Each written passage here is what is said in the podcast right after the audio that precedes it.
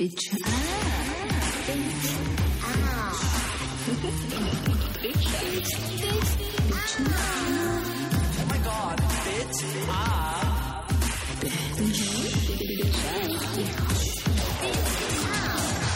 表酱，表酱，啊，欢迎收听表酱，我是 Jess。我们今天又请来了之前非常受欢迎的学霸猫老师。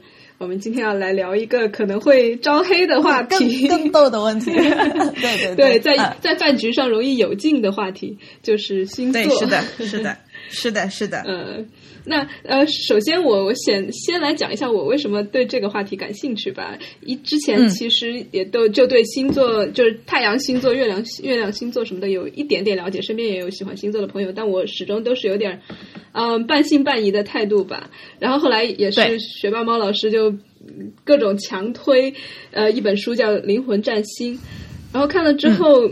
确实有点被洗脑了，有点折服。但是我今天我觉得我的立场应该还我来扮演一个温和的星座黑，这样的话一是为了节目，其实我的意思是你不要不要这么温和，你知道吗？要激烈的星座黑是 要？狠烈一点，对，要狠烈一点啊。哦，这是这样的。我说到温和这个事情，是因为之前看到呃，听那个太医来了，也是一档呃播客嘛，他们就讲中医这个事情，就说对对对是呃，温和的中医黑其实是和温和的中医粉可以聊到一起的。其实反倒是这个态度不是黑或者粉，而是你嗯、温和的意思是呃要理性对话，就是我可以很问你问问的很很激烈，但是是的我还是带有一个对话但。这是一个，就是我们不代表不代表一个先入为主的一个观念，然后我们来聊这个问题嘛。对，所以我今天还是要来黑一下这个 事情的，然后嗯对对也代表一些就是对星座还是有有各种疑虑的人，然后来问一下呃猫老师对这个东西的领悟吧、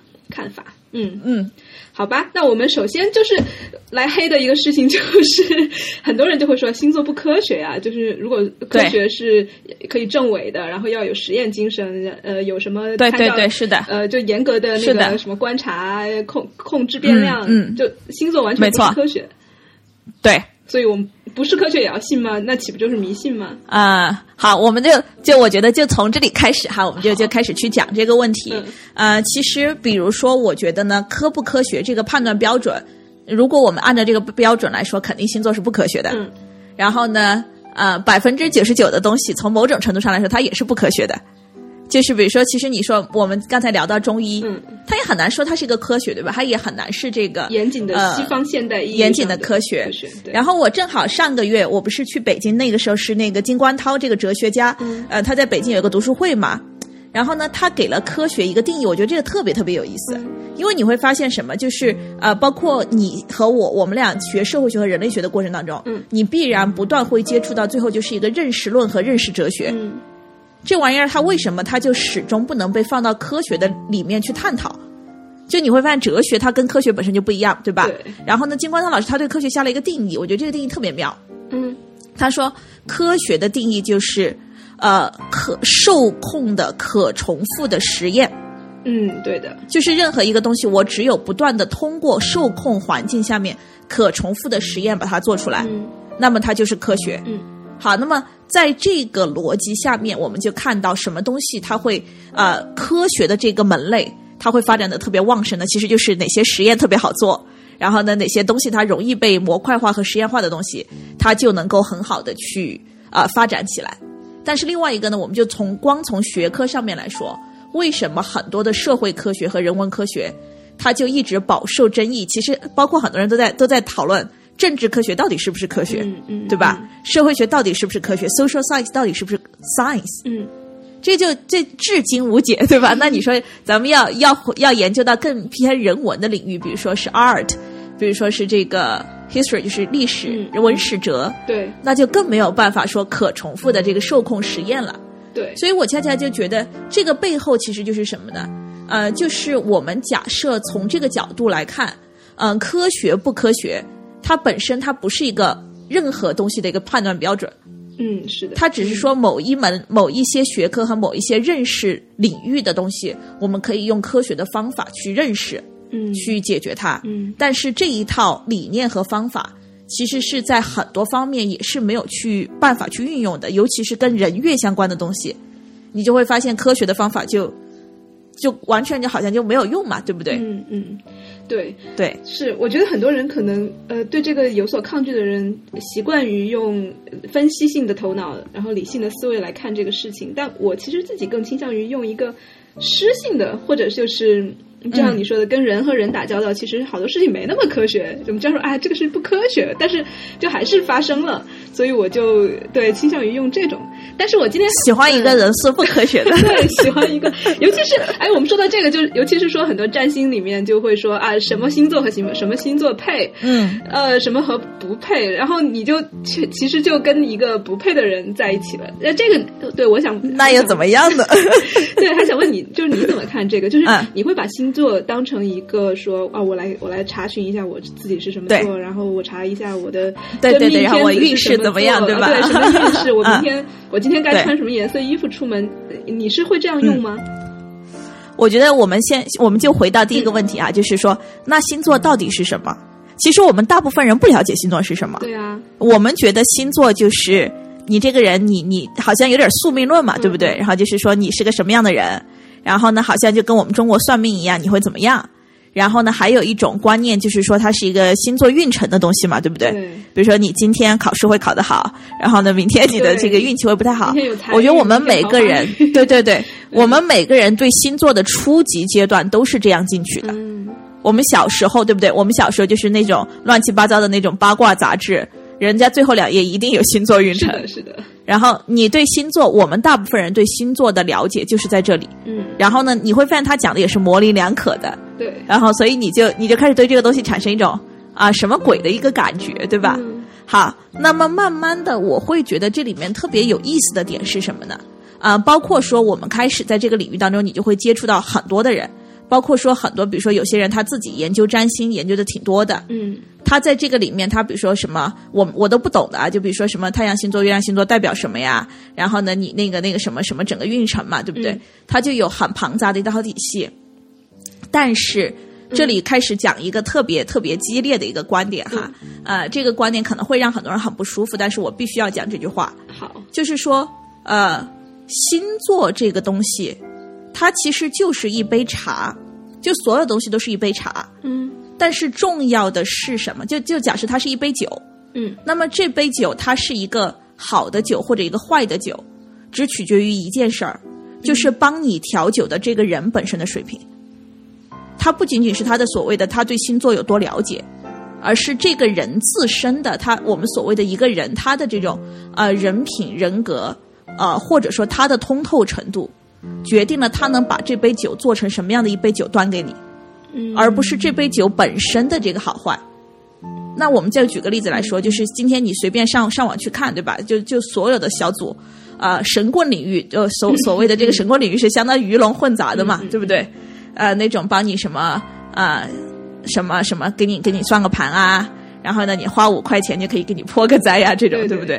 就是就是以前我们我们都知道那个街街边上那种中国人很很早摆摊儿嘛，对不对？然后就就摆一个那个小摊儿给你算命的那种。嗯。那今天这种网上也很多，是依然很对吧？对，看手相看面相。所以其实他是一种人，嗯，就是这种人就是什么？就是你这么会算命，为什么你还是那么穷呢？人家也可以很富的，就现在好多算命师都超贵的。嗯，对，就是这是这是一种东西，对不对？好，然后我们再往下面去看是什么呢？我觉得呃很多东西哈，比如说呃表面上大家做的是一件事儿，但是背后人跟人的差距是可以无限大的。嗯，就是同样的一杯酒，呃，谁给你调出来的，什么样的感觉？其实我们都知道，我们做作品其实注入的是你个人的能量嘛。嗯。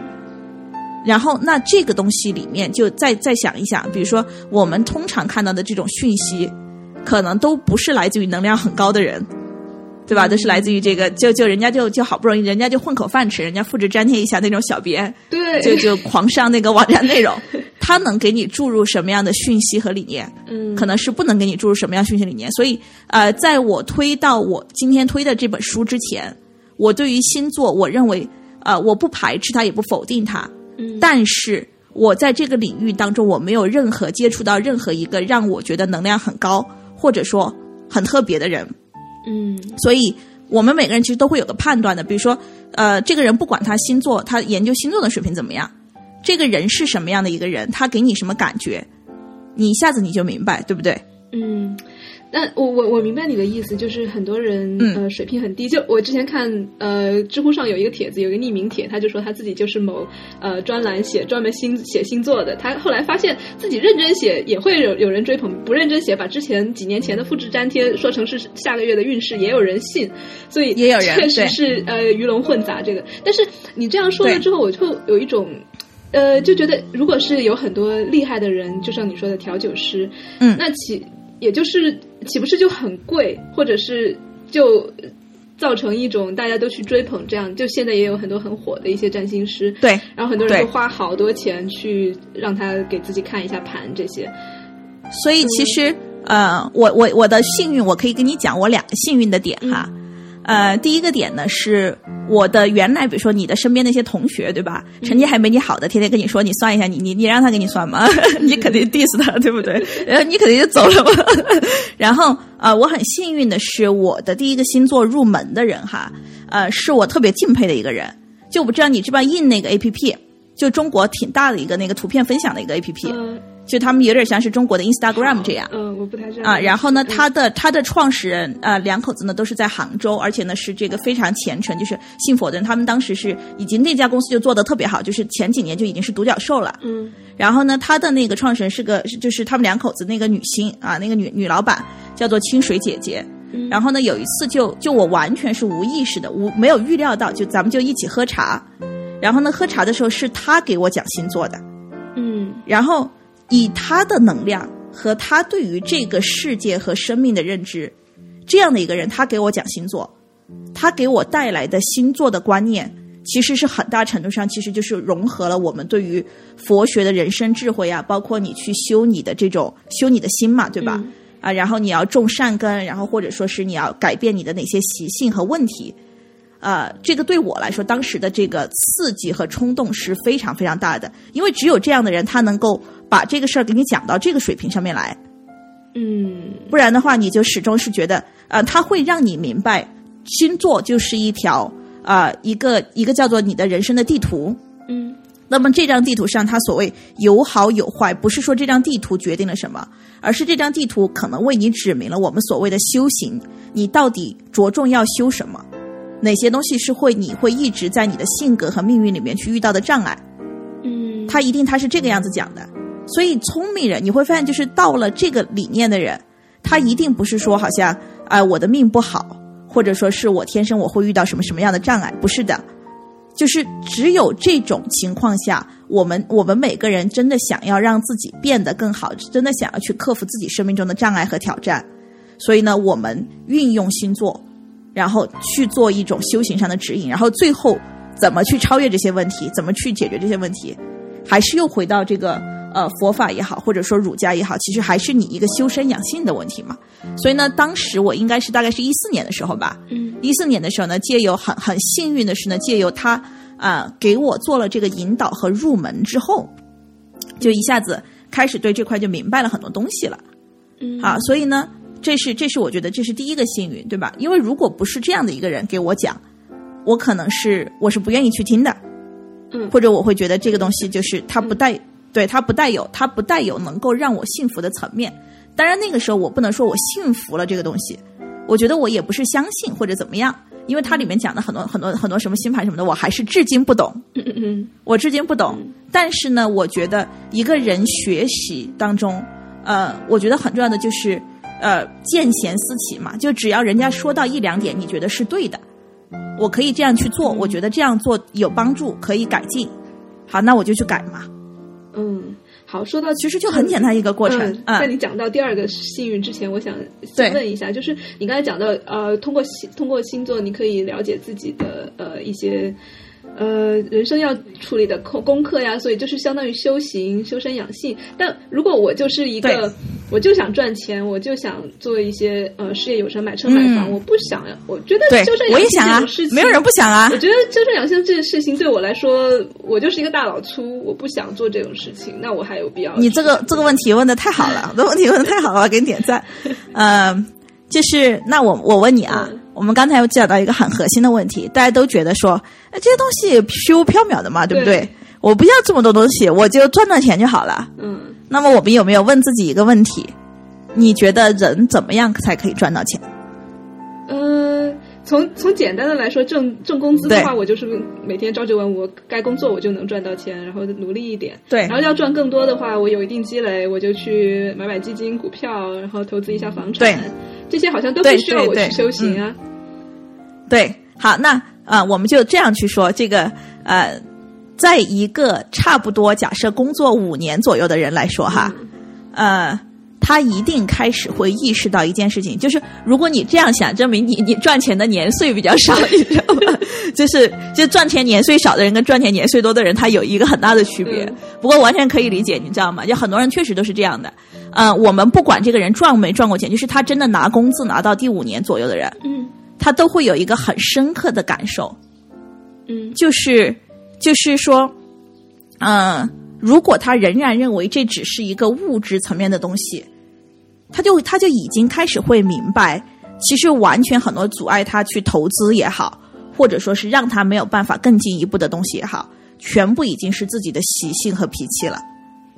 嗯，就比如说，很多人嗯到这个年龄，呃，到二零一八年，现在是、对不对？二零一八年，所有的中国人都已经知道有一种信仰叫做买房子。是但是你往回看啊，我们就有很多人都会问，那为什么我两三年前没有买？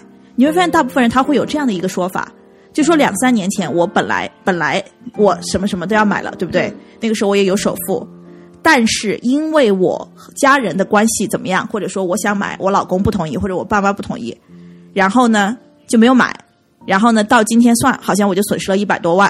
对，然后呢，还有很多人是这样子的，就比如说是我上次坐车也是，那个司机是成都的这个拆迁户，拆迁户呢，他们家在机场，然后就赔了他两套房子，已经很不错了，对吧？对啊但是呢，他四十多岁，他还在给神州专车打工，是因为他就守不住钱，嗯，他就他就这这两套房子，他就他就给卖了去做投资，哈，啪啪啪啪啪就亏光了。所以你可能说，就是表面上说我们说是运气不好，对吧？嗯然后呢，表面上说我们说是这个人缺乏智慧或者怎么样，但是你会发现什么？就是财富，为什么我们说财富是人很深刻的修行？你碰过财富一阵子了，你就知道财富是最深刻的修行，不仅仅是我要财源广进，嗯还包括说我怎么样去守住财富，去用好财富。它其实真的就是你生命当中很沉重，而且是很很必须你要必须要去面对的问题。嗯，因为如果一个人他其实就是那让你破财的，全部都是你的习性上面的很多问题和弊端。就比如说家庭理财，如果说为什么我们中国人特别在乎家和万事兴？嗯就如果两口子肯定是长期吵架，或者说是两口子的这种意见无法统一，这个家庭的财务状况是不会好的。嗯对不对？他没有办法去有效的去做投资和决策。那就算我放到我自己身上来也一样。如果我没有办法跟我自己的那个内心统一，就很多人都已经明白了，我知道我做这个事儿就能赚到钱，嗯，但是我内心里面纠结超级多嘛，我的情绪超级多嘛，嗯然后呢，我就一直没有办法，呃，跨出这一步去做那件我一直觉得该做的事儿。所以为什么现在整个中国可以说大家都要修行？因为大家都明白了这个道理，对吧？中国人，中国人，你看看，尤其是越在越发达的地方，尤其像是深圳、北京，为什么修行的班特别特别火？人家老师为什么为什么特别受欢迎？就是因为真的是赚的钱越多越久的人，他越明白，他完全就是里面的这个东西在守着的，而跟外外面的那些所谓的好像这个机会那个机会完全没有关系。哦，你这个很有意思吧对说的很对，财商是一个很很大的修行，因为它其实确实就跟你跟自己的关系和跟家人的关系，跟什么呃婚姻、跟同事嘛，对不对？？都是，然后真的是，做嗯，做决定果不果断啊？很多人表面上看是错过了一个商机，但他是怎么错过的？内心是因为什么纠结，因为什么恐惧而错过的？对可能就跟你说的这个有关系了。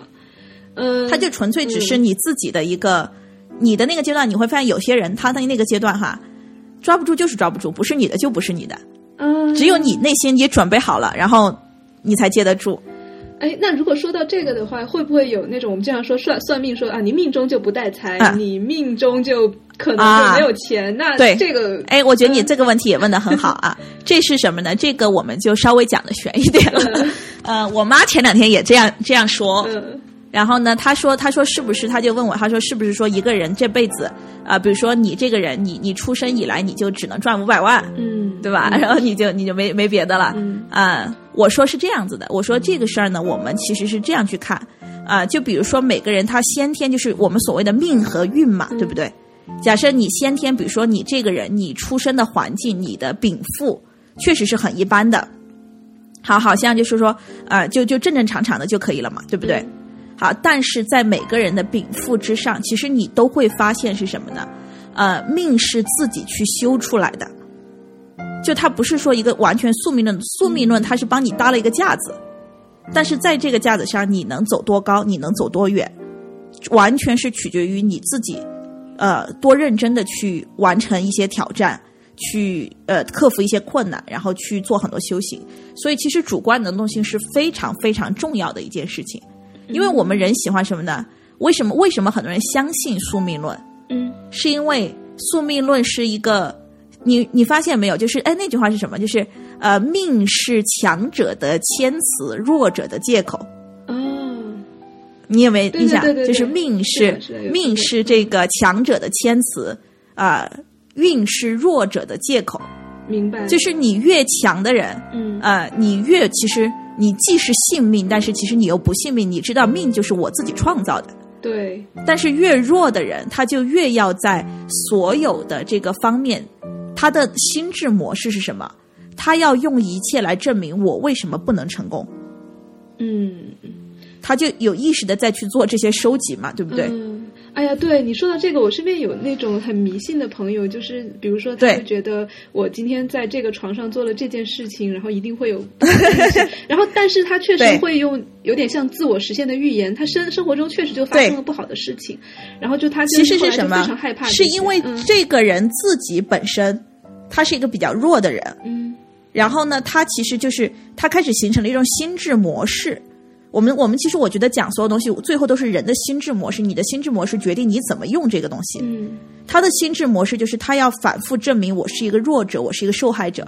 对他有好所以处呢？如果当一个受害者的话，哇，太好处太多了，你知道吗？感觉很安全啊。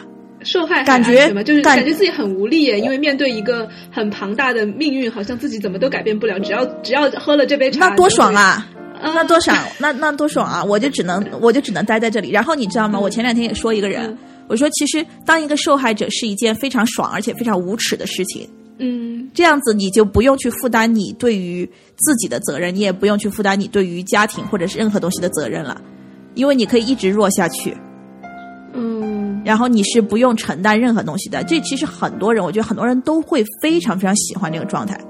是，而且甚至我们某种程度上嗯对对对，你可以永远指责别人，因为你永远不用成为那个被别人指责的人，对，因为。对吧？比如说那个，假设我们假设我们家两个小孩儿，嗯。一小孩儿成绩更好，一小孩儿成绩更烂，嗯。然后呢，这个小孩成绩烂的时候，我们就已经认识到他可能不是一块读书的料，所以他考的再烂，我们都不管他。嗯，然后呢，这小孩成绩好，这次只考了第二名，然后就被我们说了，对吧？所以这就是人性呢，这就是人性。嗯，所以，所以我们讲到这个，就是说，其实呃，你星座是什么没有那么重要。但这背后，我们想用这个东西来完成什么，这很重要。包括我去讲这些书的时候，哈，你就会发现什么？呃，同样的一个东西，比如说我们看到那个北焦点，就是其实就是你跟我是一样的嘛，对不对？嗯嗯大家都一样。然后呢，很多人他的下意识他就把这个解读为我的命就比其他星座的人要差，嗯，哎，但其实没有。对，我觉得这这就取决于对一万个哈姆雷特的读者，对就是那个意思，是吧？就对可能哎，还真是，因为其其实这跟你自己的那个 perception，就是你怎么去解读，你怎么去，就它其实是同样的文本，但是不同的人对就根据他之前你的习文本，性你的他的对对对他的一些呃思维方式，他想要什么，他就会找到什么。嗯他想要证明为什么我成功很难，然后他就会在那里面不断去找为什么我现在很很很不成功。你看，我就天生就这样这样这样。你看我，所以我现在不成功嘛，对不对？嗯然后有另外一种人，他会什么？他会说：“哦，原来我如此的成功是因为这些原因。”他就会同样在那个文本里面找到我为什么如此成功的原因。所以其实是其实这背后这个书的啊、这背后只有所有的东西，我觉得所有的所谓的这灵性的也好哈，还是这种呃帮助你去变成更好的人，最后归根结底只有一个一个问题是重要的，就是你到底觉得你是谁？嗯你是谁？然后你决定你怎么去看这个世界的一切东西。嗯，我觉得这个问题对好多人来说都是一个很很困难的问题，尤其是看到呃，比如说占星里面的我啊，我去翻我那个星座，它有的对有的准，有的不准，然后我自己就更加不知道我是谁了，可能嗯，我觉得其实它准不准啊，这个事儿很难说，对吧？嗯 就这纯粹来说呢，我觉得呃准准又能怎么样？不准又能怎么样？嗯，这我觉得，所以背后它又是它又是一个心智模式。这个心智模式就是什么？啊、我觉得呃，比如说我们今天去读书，我读很多的书。呃，那个谁，就是那个斯蒂芬·平克，你有印象吗？就是现在最好的那个呃心智科学家，嗯，史蒂芬·平克。他讲过一段话，我觉得这句话嗯讲的太妙了。他写那个心智四部曲，现在已经是就是说，现在全世界的这个叫做呃认知科学领域最好的一个科学家。嗯他说什么呢？他说呢，什么书呢你都读一点，你到人生你最后你会发现什么书对你最好，是烂书比好书更好。嗯，为什么呢？为什么？当你读到一本烂书的时候，你才会产生一种动力，这么烂也能出书，我也要写书。啊，我觉得这句话很有智慧。嗯我觉得这句话就是真正的智慧，所以，所以他准或者不准又怎么样呢？如果他跟你说命很很差，好，这个时候你说怎么点都不准，我一定要去证明你是错的，嗯，那这不就很棒了吗？对不对？然后你他跟你说命很好，很准啊，那我就把它证明出来吧，那不也很好吗？哎，所以它又是一个很妙很妙的一个心理问题，就取决于完全就是你自己怎么看。但我发现很多人他有这个模式，就是他看到说，嗯我命很烂，我就信，我就服了。那我看反正都这样，因为他喜欢、嗯他喜欢命很烂嘛，嗯对，然后他就一个是这样的，他就是他就喜欢命很烂，嗯然后他喜欢穷，他就一定要去找所有的东西来证明，你看我就是很穷哦。嗯所以人性就是这个样子的，对不对？嗯所以一个想要好的人，你给他一本烂书，他也会变得更好；嗯你想要不好的人，你给他一本全世界最好的书，他也会变得更不好。所以，就我们又回到就是佛法上面，不是讲的那个，就是说一切都是空性的嘛，嗯就是万法唯心造。嗯。好，那么比如说一本书，它到底是好是坏这？个，我我猜大家没有啊对读过、听过你那个《啊好好好轮断金刚》的人，可能就不太嗯对对对，嗯，空性就是什么意思？就是其实佛教讲的就是说万法唯心造，嗯就是一个东西它没有客观的好坏，它只取决于与你当下的那个心心相怎么去映照出它，嗯你怎么看它决定了这一切。所以，我们无论任何一本书拿到你面前，它是好还是坏，真的它只能照出你内心里想要的东西到底是什么，嗯而跟这个书本身没有关系。嗯。比如说，我们有一部分同学，我跟你说特别好玩。嗯我有一个好朋友，他最近带了读大家带大家读马克思的《资本论》嘛，对吧？嗯然后他们把《资本论》读完了，然后呢，《资本论》这本书大家都知道，它对于两种人有不同的效果。对于一种人来说，这是发家致富的宝典；嗯对于另外一种人来说，我们终于知道为什么我们被压迫的这么严重了。我终于知道为什么我这么穷了。嗯所以这就是《资本论》，《资本论》不会让你变穷或者变富，让你变穷或者变富的仍然只是你内心里面你想要变穷，还是你想要变富，嗯，只有这些东西。对。哎，那你刚刚提到，就是有的人他看到这个，他就证实了自己啊，我就是嗯、呃很不行，我就做不了命不好命不好。对，那我觉得对对于这种人要改变就更难。就比如说你看到一本书说啊，我我要赚钱，嗯他就呃或者说你说一本烂书，我就去写了。但是很多人就对，他可能看到星座说我这个地方不好，那我就就信了。但对对于这种人就要去改变，了嘛对不对要去改变他的这种模式，就他自己如果又有一点想改变的话，啊就特别难，就感觉嗯嗯不，我觉得是这样的哈，就是两个层面。第一个呢，我们任何一个人，你都不要升起改变别人的念头嘛，对不对？嗯因为你，你其实呃，包括我们做的很多分享和内容，我觉得就是佛度有缘人，想改变的人，他自然会去找他要改变的内容，嗯你的内容自然会对他产生影响。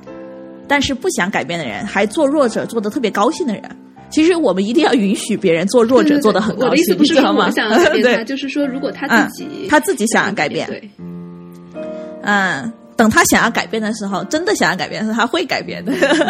你要有这个信心。我觉得我，我觉得我们对人类要有一种坚定的信心，就是等他玩够了这个游戏，呃，他会自己会厌倦的，然后他就会玩下一个游戏。但是，嗯、不要不要任何人为的去促成或者说怎么样的一个过程。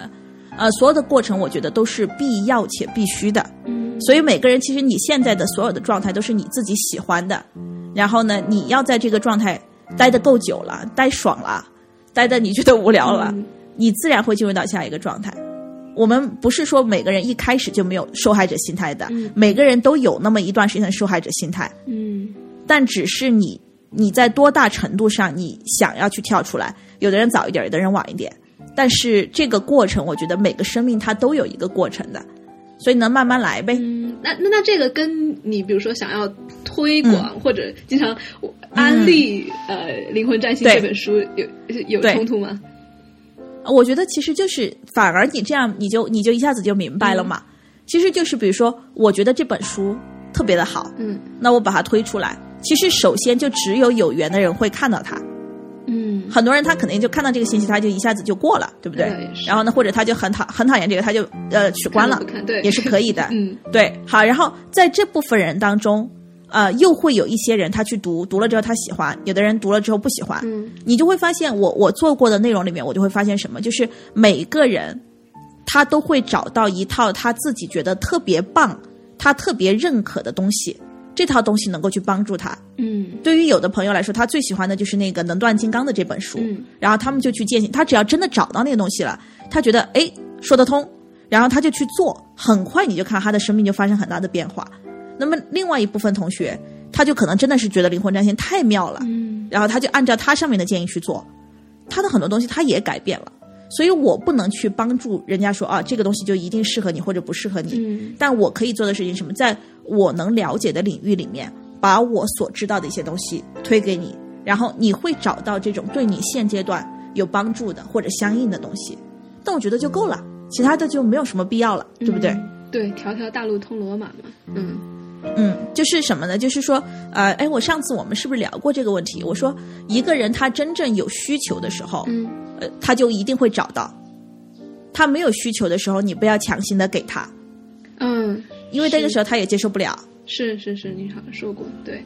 而且那这个时候，其实从一个更宏大的角度来看，这个时候他不管是信占星、信哲学，去找心理学、信佛的什么什么的，嗯，或者去信呃去加入一些呃什么哎呀娃娃的组织，或者人家就跑步，对吧？今今天今天你说今天我们中产阶级的这个跑步教嘛，嗯嗯嗯其实都是一个东西，就是你真正的某种程度上，你想要了，你的生活到了一定的年龄或者阶段了，下一个东西会出来了，然后你就一定会找到下一个东西。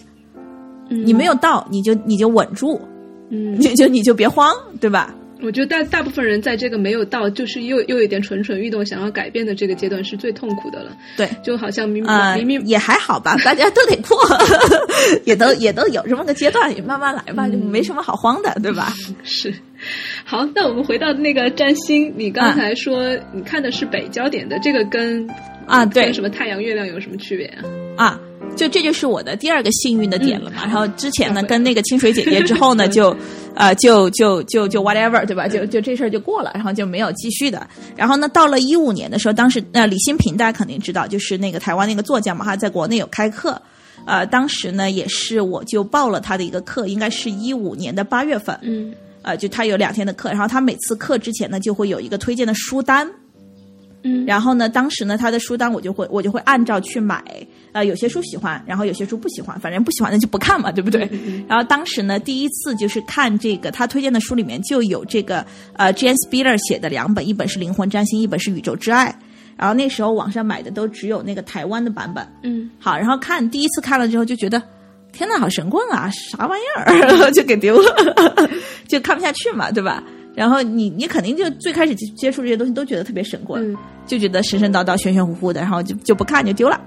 然后呢，总是要过一阵子，又经历了很多的人生的这个挑战和折磨，对吧？嗯 然后呢，觉得这个生无可恋的一个下午，也不能说生无可恋，就其实就是呃，你又经历了很多事情，然后你又开始去反思和沉淀嘛，对不对？嗯然后呢，就又把那个书翻出来看，然后那个时候突然就看进去了，就大概过了半年之后，真的是，嗯突然就看进去了，然后突然就明白，呃，我原来只是在在某个模式下只只是自欺欺人的在去做很多事情，而我从来就没有认真正的认识到我自己在想什么，我在感觉到什么。嗯啊，这个时候就真的在看这本书，就看北焦点，就看进去了。北焦点其实它就是呃他们所谓的现代占星的一个部分嘛。嗯就比如说，同样的，大概是同呃出生时期，比如说我们应该是好像是八九年到八九年的几月份到九零年的五月份都是北焦水平的嘛，嗯，对，它大概就是一年多的时间都是同一个北焦点。对，然后呢，同一个北焦点呢，它其实它讲的北焦点就好像叫做业力之心，也就是说你的过去式的呃宿命和今生的宿命呢，是透过北焦点来大部分的情况下呃相对给你一个了解的。然后呢，这是听起来我自己说我都觉得特别扯，对吧？对，但是但是它是不是业力之心，或者你说是不是你过去是真的是这个样子，重要吗？我觉得也没有那么重要，就是你这些东西就是信则有，不信则无，对不对？因为确实他也没有办法证实和证伪。嗯因为我翻译那个书，就是比如说神经科学家，啊、很多人这个他比如说写那种轮回或者前世的书是特别受欢迎的嘛。嗯好，那么神经科学家呢，他就反驳说，呃，这些东西都很可能只是一个人的梦或者幻觉之类的东西，你是没有办法去真正说它是前世的。好，但我把这一块抛除了之后，我真正认为《灵魂占星》这本书它的价值在哪里？嗯也在于它的作者本身是用一种非常宏观的视角来看生命的。他用宏观的视角，他只是借由星座这个工具，把一种更宏观的视角去传递给你。那么，什么是更宏观的视角呢？比如说，我们大部分中国人就想的是啥？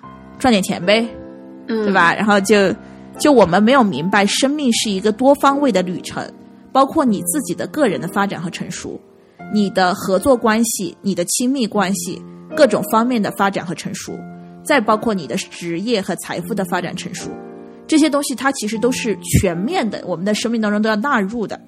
但我们今天，如果我们采取一种狭隘的生命观是什么？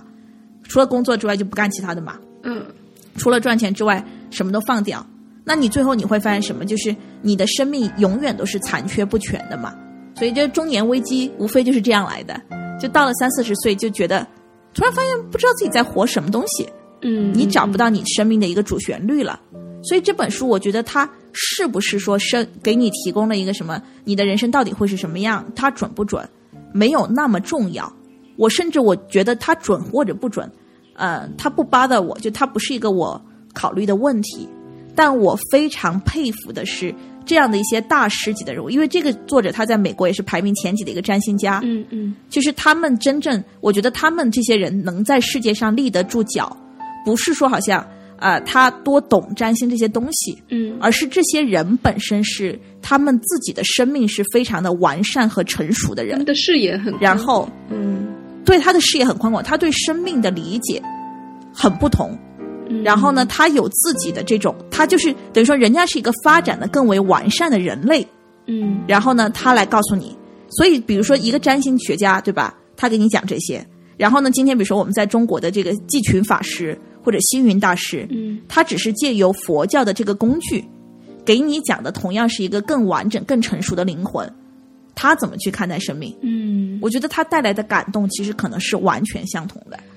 啊，你这么一说，我我突然有一点理解，就是我们经常说，呃，好像心心理学就更厉害。其实它就像占，就像你说占星或者心理学，它都是一个一杯酒或者一杯茶，然后但是其实调茶调酒给你给你来奉上这这一份饮料的人，他这个人非常不一样。就心理学其实也有很多，比如说新入行的，或者他的领悟没有那么那就不用说了对吧我们都想都想得到更加技术型对的。但是如果他本人又是一个生活中有非常有领悟的人，那他用心理学这一这一杯茶，他也可以调对，人家就只是给你。嗯。对对对，所以就是那个杯子，比如说，其实我们端的都是一杯茶，嗯。有的人他用个木杯子给你装，有的人给你用个玻璃杯子装，对不对？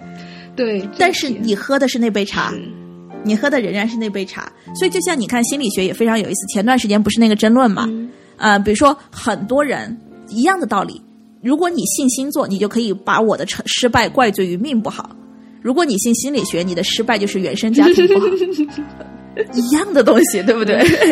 所以前段时间那个网上很大的那个讨论是那个什么李松蔚嘛，对对不对？对然后有一帮老师就在。对，就在就在批判这个原生家庭理论嘛，嗯就是说这个又把给了大家一个借口，其实一样的，也是宿命论。完全一样啊，就完全一样啊，对不对？嗯就是就是，所以说关键还是呃，你要信心理学，你你比如说你你愿意去走心理学的路，完全走得通，你就走积极心理学，对吧？嗯然后其实就是我我努力的去做一点事儿，然后呢定个目标，好好生活之类的。那也一样嘛，对吧？佛教最后也告诉你，就好好生活吧，对吧？就善待他人，好好生活，这有什么区别呢？没什么区别。你看那个哈佛幸福课，你把我把我把哈佛幸福课那个标题改了，你知道吗？然后我假设啊，我把标题改了，嗯然后呢，我把作者随便取一个某某法师，我把里面的所有词儿，我稍微换个佛佛一点的词儿。这本书完全是可以在佛佛教寺院里面流通的，你知道吗？没有任何的区别，这就是非常有意思的东西。嗯嗯，对我也我也我也发现，嗯。呃，哎，对，那回回到你刚才说的那个北焦点，它其实我看了一下，嗯它它区分的，就像我们之前太阳、月亮、太阳星座，它是按一年中的每个月，其实也也相当于把人分成了十二种。那你这个也是把人分成了十二种，然后听起来好像就像是像我们两个都是同一年出生的，然后对我们俩是一样的嘛，然后就成了，那难道岂不是这一年的人北焦点都是这个，然后都是一样的呃命，就是大大概的你说的宿命的框架都是一样的吗？呃，就世界我觉得是上就12这个样子的哈，就是就我是这样认为的。我事实上认为这十二种框架本身嗯都是多余的。我觉得每个人的命都特别像，嗯就哎，这个就很奇怪了，对不对？就比如说我和你，我们先说小的吧，嗯就假设我和你是同一个北焦点，嗯啊，我们俩的命一不一样呢？其实肯定是不一样的，对啊不对？对啊你说不一样，肯定是不一样。嗯但是，如果我们愿意到一个相对更抽象的层次来理解，我们会发现，真正困扰着我们的东西，可能就是那几种情绪、那几种认知模式。嗯，你能想这一点上，我跟你一样的。对，比如说我我们、嗯我们俩的我们俩的优势，其实都是在于对这种灵性的东西很容易理解嘛，嗯对吧？然后呢，也很容易跟别人沟通，尤其我们其实你看，我们俩就是都在这个广播或者说是呃传播知识方面是非常有天分的，这些你都已经发现了，嗯对不对？所以我们俩只是说从不同的领域来发挥了这些天赋和才能。好，但是另外一个层面，比如说我们就说，呃，我们要去解决的问题，或者说是困扰我们的问题，嗯啊、就是一种与生俱来的优越感，对吧？就是这种与生俱来的优越感，就是从小到大，你就是在这个这个与生俱来的优越感当中长大的，所以他在你的生活当中，他会制造出一些具体的情境，然后让你去失败，然后让你去学到这个功课。我的生活中也一样，他会制造出一些情境，这些情境可能是高度相似的，嗯。比如说，就是一个很重要的事儿，你你因为你的优越感太强了，其实你就没有做好，然后或者你的优优越感太强了，你失去了一个对你最重要的人或者一个人际关系，嗯。就是我们的人生剧本之无聊，是因为呃，只是演员不一样，剧本是完全一样的，你知道吗？这好讨厌的，是 这真的非常讨厌的，所以。所以我们讲到这儿，我就特别希望就哎，我不知道你有没有看那个《西部世界》？有有有超喜欢啊！我刚刚还在想，我说我们聊到，嗯因因为你聊什么心智模式，我说我们哎哪天来聊西部世界？哎，你最近你最近有没有看那个第二季？你有吗？看啊看啊，每集都追。对，嗯你有没有发现，就是第二季就就太无聊了，就是他只是换到那个他们原来就是那个那个劳保的那条线嘛，那个没衣服那条线，嗯他们不就去了那个江户嘛？对，然后就会发现完全的一条线，就同样的就完全是。就所有的人都找了一个对应，只是那个人的衣服不一样，语言不一样，那个情节完全一样。了吧？就里面写故事那个人，他写对三百多个同样的故对事。对，但是你会发现这太厉害了，嗯因为你到你对人生认识到之后，你就会发现，就是个西部世界，我们就在里面，你知道吗？就就这样，你以为你跟我的命不一样，其实是一样的，你只是在你的那个环境里面，你你是那个接待员，我在我这个环境里面，我扮演我这个接待员的角色，但是所有东西它是高度相似的，嗯，这就太有意思了，你知道吗？但但你这个还是说的是像我们在同一个北交星座的人是高度相似的。那你刚才，对但是你刚才提到说连十二种的十二种都不需要，其他的人也会有相似的这个吗？就比如说就是有的人，其实你想哈，嗯，嗯，我觉得就是我们要去认识到，人生它之所以简单，是因为每个人他的追求无非都是非常简单的四样东西，嗯。呃，就是财富、健康、呃，幸福和那个伴侣。嗯他每个人，我们所有的人，无论任何人，他追求的只有这四样东西，没有任何其他东西，对不对？嗯然后只是这四样东西它的具体形式，比如说，有的人他认为可能我得赚个一个亿啊才行，有的人他觉得我有套房子我就行，然后它只是具体的呈现形式和不一样，就是故事的目标都是一样的，然后只是说你的这个故事里的具体的展开不太一样。但是又从某个角度来说，我一直觉得哈，就尤其哎，你跟我，你也是学人类学和我学社会学，你就会发现这个社会太可怕了，它其实就是有 pattern 的，是的，是它的 pattern 对它的那种 pattern，它的模式化嗯。到了哪个程度，就是你真的发现，你到了二十八岁，你就会开始想二十八岁该想的事情；你到了三十岁，就很多事儿就开始三十岁的事情。嗯，然后你如果你特别留心的话，你就会觉得太太写好的太多了，你知道吗？就被写好了。呃，就这个我倒我倒我倒不是特别完全同意，就是像二，比如说二十八岁就要想结婚生子，对但是其实尤其是我做人类学做那种呃少数对小众群体的这种，我就发现其实还有蛮多嗯多多样性的吧。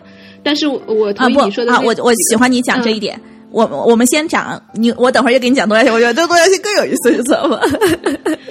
呃，我们刚才讲的就是说，呃，你刚才讲的也是我们社会学当中其实关注的一个东西，就是那种不主流的东西，嗯非主流的东西。你有没有想过，非主流所谓非主流的东西，也只是另外一种在这个圈子里的主流呢？太我太理解你说的这个了，对对吧？嗯啊，它其实就是一条故事线，只是这条故事线呢，跟我们原来大家所认识的故事线不太一样。嗯但是呢，你又回到这个群体的故事线里面，你又发现他们又高度的相似。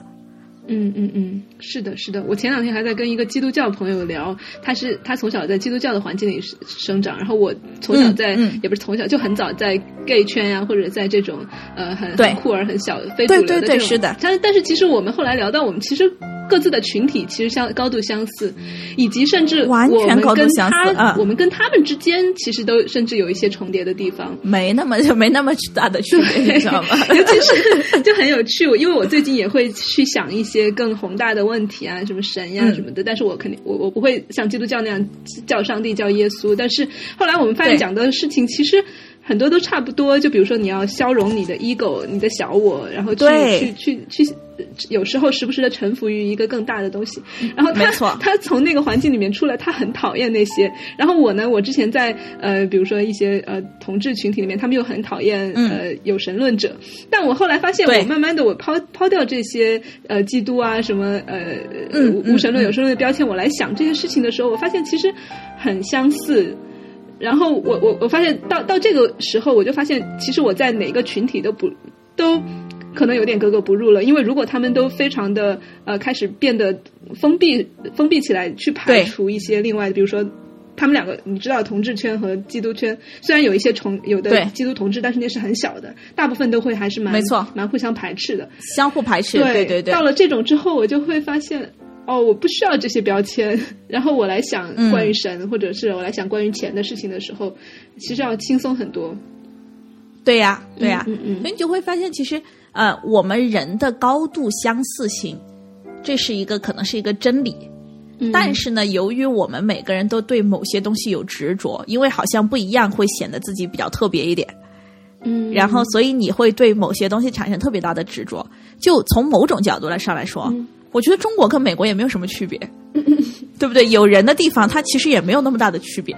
是所以你你真明白这一点了之后呢，你就会发现，呃，它不过就是真的是人性的剧本，在不断的不同的地方上演。好，假设我们就说刚才讲到的北焦点，它其实就是假设是十二种大的故事线。嗯你说这些大的故事线，不过也就是爱恨情仇，对吧？有时软弱有时过于坚强，呃，有时冷漠，有时过度热情。他又有怎么样的？为谁谁还没经历过这些事儿呢？对不对？所以这就构成了我们人跟人之间相互理解的基础。哎，你看《西部世界》里面，他就是什么？他就每个接待员他有一些那个呃那个那个那个什么，就是那个他的倾向嘛，对不对？他的那个倾向性，那个那个盘其实很像星盘一样，就是那个盘嘛，就是那个星盘，就那那就是这样的，就是你你比如说你这个人，他就他把你的攻击性调高了，对。然后呢，我这个人他可能就把我的攻击性调低了，对，是不是同情？对吧？他就是这样子，嗯。但其实，其实你说有多大区别，对吧？也没有多大区别。所以我觉得这部这这部剧太厉害了。对，我也觉得。他就一下子让你让你明白，哎，你你就是个接待人，你不要想那么多。嗯，哎，但你刚刚说到就是同样的爱恨情仇，所以才会有大家会有共鸣。我觉得这一点，我我我真的很有感受。就是我听你讲其他的星座呃的时候，我其实也会听得进去。这这在很多就是所所谓的科呃。论证星座是伪科学的人来说，他们都会说这有一个什么叫巴纳姆效应，也就是说一些模棱两可的话，然后放之放之四海而皆准，然后所有的人听起来都好像在说是我什么你有时候优柔果断，有时候又非常冲动，对对对。然后，但是我 我不会这样想，因为呃，我听到这些的时候，我首先会会去想，为什么我我能理解这个冲动和呃。优柔这些事情，就说明我身上肯定也有这些部分。所以你在讲，因为你也是那个盘调出来的呀，我们都只有那个盘。对，你在讲其他人的时候，我能听得进去，然后我会想自己呃有没有这些时候，然后如果有的话，要怎么样去处理。所以我觉得，其实巴纳姆效应不一定是一个贬义词，也就像你说的那个空性一样，它其实就是一个，就算有这样一个模棱两可、放放之四海而皆准的效应，那也没关系，那取决于你去怎么看它。有的人用它来对来把星座来来。驳斥星座，有的人，我现在就倾向于把它积极的使用。就是如果那既然都是接准的，那我何何不就暂时放下我对他的呃怀疑，我来听如果都是准的，那那你知道这就是一个学霸和学渣。嗯，学霸说：“我靠，我可以做更多的作业了，好高兴。”就是听别人的，对对，觉得是别人的功课，我也来，我也来揽下来自己。对，好好爽，我可以做更多的作业了。老师，你太好了。然后学渣就说：“我靠，就不能这样，我只想做我自己的功课，我自己的功课都做不完了，你还让我去做别人的，好讨厌。”哦，所以又这样，真的很有意思，对不对？嗯，真的很有意思。所以人人这一辈子，你活着，你就你就活这么一颗心，你你到底是一个。在为什么我们要驳斥某些东西？我我觉得这个问题我要问你。嗯，为什么我们要驳斥某些东西，或者说反对某些东西？我觉得这个才是一个有意思的问题，因为我从来我不反对也不驳斥任何东西。嗯，这是个好问题，因为我我发现，因为最近我也跟身边的人聊星座这个事情，我就发现很多人他都很害怕，呃。所谓的虔诚或者全心投入，就 commitment，就把自己完全丢进一件事情，这种感觉，很多人会很怕，所以会呃，不管是从理性层面、从智性层面、情感层面，什么各种层面就开始抗拒。我觉得驳斥也是一种，他他可能用用科学或者用各种方式来来来来来抗拒。对，嗯，我我不知道他抗拒的是什么，甚至我自己，甚至我我自己也跟你说，我说啊，我有时候好像觉得这个东西。特别好，但是总有那么百分之十到二十觉得，哎，对，对我如果信了这个，是不是特别傻逼啊？或者是，呃，不信的人，我我会不会，哎，就就好像会有那么一点点的那个抵抗在。我觉得这是驳斥的，不然你来解释一下，一种心理机制吧。对吧？我也不知道啊。我觉得也不是解释，我给你讲讲我是怎么样做一个不博士的人的。呃，这是非常有意思的一个一个一个故事，应该是我自己的生命当中，我觉得我学到了特别多的一个故事。嗯，呃，我的口才还行。然后呢，其实你现在你可能看不出来了，我以前是浙大校辩论队的。哦，我我当时因为因为我觉得就是什么呢？一个聪明人，你最开始对你的聪明产生反应，就是你可以说服别人和说赢别人。嗯。所以呢，这是一种辩才嘛，是一种特别受欢迎的一种潜质，对吧？对。然后呢，一进学校之后呢，你打辩论就打的打的特别好，然后呢，就很快其实就被选到校队里面去了嘛。嗯。然后呢，在这个过程当中，我觉得我我觉得我当时我还挺佩服我自己的，因为进校队很不容易，他好好多轮嘛。嗯。然后呢，当我进了校队之后，大概两个月之后，我就做了一个决定，我说我绝对不能再打辩论，我一定要退出校队。而且我不要在辩论上面浪费，我再不要浪费我一点点生命在辩论上面。嗯，为什么呢？为什么我当时大一的时候我很想要这个东西，但是为什么我拿到之后我就我就选择放弃它了呢？因为我发现了一件事情，我发现，当我再去准备辩论，或者说是去立论也好，去其实辩论就是你要立住你自己，然后呢，我要去反驳你们，对吧？我要把别人说赢。嗯然后呢，这个时候我一直会处在一个状态，就是会会一直咄咄逼人，是攻在你的生活当中也会、也会不自觉的去流露出来的这种攻击性，而这种攻击性它直接造成了一个很严重的东西，就是呃，你原来就是一个很傲慢的人，你现在你的傲慢更重了。嗯。当你的傲慢更重的时候，这个时候我才十八岁，我才读大一，嗯。我还我一下子我明白我现在要干嘛，我要清空我原来所知道的一切东西，然后我才能允许说这个大学新的教育、新的人、新的可能性进来我的生命当中。嗯嗯但是如果我始终的去用这种，呃，我就要说赢你，对吧？我就要说服你的人，我就知道我我就我就没有办法去学习新的东西了，我就不是在学习新的东西了。嗯嗯所以我就做了一个决定，就是我这辈子不要再碰辩论这件事情了。嗯，然后呢，甚至说我我知道我是可以说赢很多人的，但是只要我觉察到可能有一个争论或者说争议开始的时候，我的选择就是我根本不参与讨论，我就我就跑了，嗯，哎，我觉得我就跑了。你这个选择其实现在回过头来看是非常，其实是一个在顺应你更适适合你的性格和包括你刚才讲到你的命运，对，如果是嗯从命运的角度的话，你你可能有一些呃，刚才我们讲什么傲慢和呃傲慢，对。优越感这种东西，其实在辩论里面会被加强的。你的你的攻击性，而且你看事情的非黑即白，然后那种一对对对。定要驳倒对方的那些那种执着，对种执着啊。其实，刚好就是你要修行要去要去处理的部分。然后，真的是当你放，下那个部分，因为我们后面可能会讲到，我们我们两个就是北郊保平嘛，它其实是一个 是一个需要去放下这些，然后去做一个服务者，做一个后台的这样一个人。其实这个如果放在可能呃那个十几十年前的你和我，可能嗯到那个时候。大家都可能想的是要出风头啊，或者是做一些没错非常非常耀眼没错的事情，对对，真的是就，非常不舒服。你让我当一个幕后的角色，对对对嗯，对，但我现在也越来越发现，如果真的呃这种优越感是你要处理的东西的话，那么你去试试。就放下心平气和的，首先不去跟人争论，然后多多做一些帮助别人的事情，别人的事情，嗯，对，就会发现，哎，自己也平和很多，然后跟周边的人关系也会处理的很顺，而且各方面的事儿都做得更好，确实是。是，对，我觉得这里就咱们又回到这个，就是说驳斥别人的一个观念上面来哈。嗯，生活当中一定有比驳斥更重要的事儿。然后呢，我们用一个很平时的话来说，就是我十八岁那一年，我明白了一件事儿，嗯就是做人一定要啊、呃低头搞学习，闷声发大财。对，我觉得我我觉得这个很朴素，对吧？很朴素，但是呢，我对于金钱的这种。啊、我我觉得我我一直觉得我的内心里面有一个很了不起的人物，就是一个特别朴实的一个煤老板，你知道吗？就是一个一个丝毫不慕虚荣，一切以这个呃实际效果为标准的一个煤老板。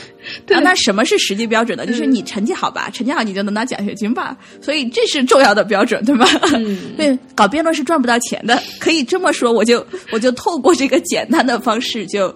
呃，就就帮助我自己从那个环境脱脱出来，然后我就很 focus，我就 focus 在我要啊、呃学习好，嗯然后呢，我就拿到奖学金，然后呢，我尽量做一点这种真正能够赚到钱的商业上的事情，嗯啊、这样子可以比较实在一点，所以我就变成一个特别实在的人。对，我但是我觉得你刚才问那个问题很好，就是驳斥又怎么样呢？就是，呃，驳驳斥不是最重要的一件事情，因为你就想赢了又怎么样？你就你就在一个很很很激烈的辩论里面，你驳倒了对方，对方看起来好像很你赢了又没有奖金，这才是最重要的问题。我们的国家奖学金能拿八千块的，朋我也友，拿过八千，对吧？嗯对吧？这这这是这种，其实我觉得这就是一个讲起来特别的朴实，但是呢又特别的真实的一个一个一个选择。嗯，就是你不再去追求表面上的东西，而且你追求一些实际的东西，然后这是一个很好的一个点，就是？嗯，但我我经常觉得很神奇的一件事情，就是你经常会讲一些特别仙儿，呃，特别飘在空中的事情，但是你又是一个煤老板。啊，我就是一个特别朴实的一个 呃农民企业家。我觉得这些我有一种非常朴实的东西的心态。就对，again，就又如果不是在说标，就因为很多人讲到很很灵性的人，就好像总是会有一个印象，就是他好像总是飘在空中的。嗯，但但恰恰其实呃，这群人非常需要做的事情就是落地，就是落地啊，对，做一些很踏实的事情。我觉得对，如果能把这些各方面都融合起来，整合到自己身上的话，就会非常好。其实我们，你想哈，我们学任何东西呢，无非也就是想把生活过得好一点嘛。嗯，那生活过得好一点嘛，不就是钱多一点嘛，人过得开心一点嘛？然后，然后其实这个东西，你你想明白了，你就知道一切是很简单的。如果一个人的灵性不能落地，这只说明一件事儿，嗯，就是这个人只是在用灵性去逃避很多东西，其实就是我们讲的灵性逃避。太 对了，我正想聊这个，对吧？嗯啊，嗯，对，很多人因为不管是去信星座，去花很多钱算命，或者就是看很多灵性的书，其实你在悟到很多东西的同时，你可能花看花去看书的时间，你就没有去跟人去做真正的交流，或者跟重要的、去处理你重要的一做有价值的事情。那你对。你对这个会，因为很我我发我发现，其实我自己有时候也会这样，就是会看很多不管是心理学还是灵性的书，然后、嗯。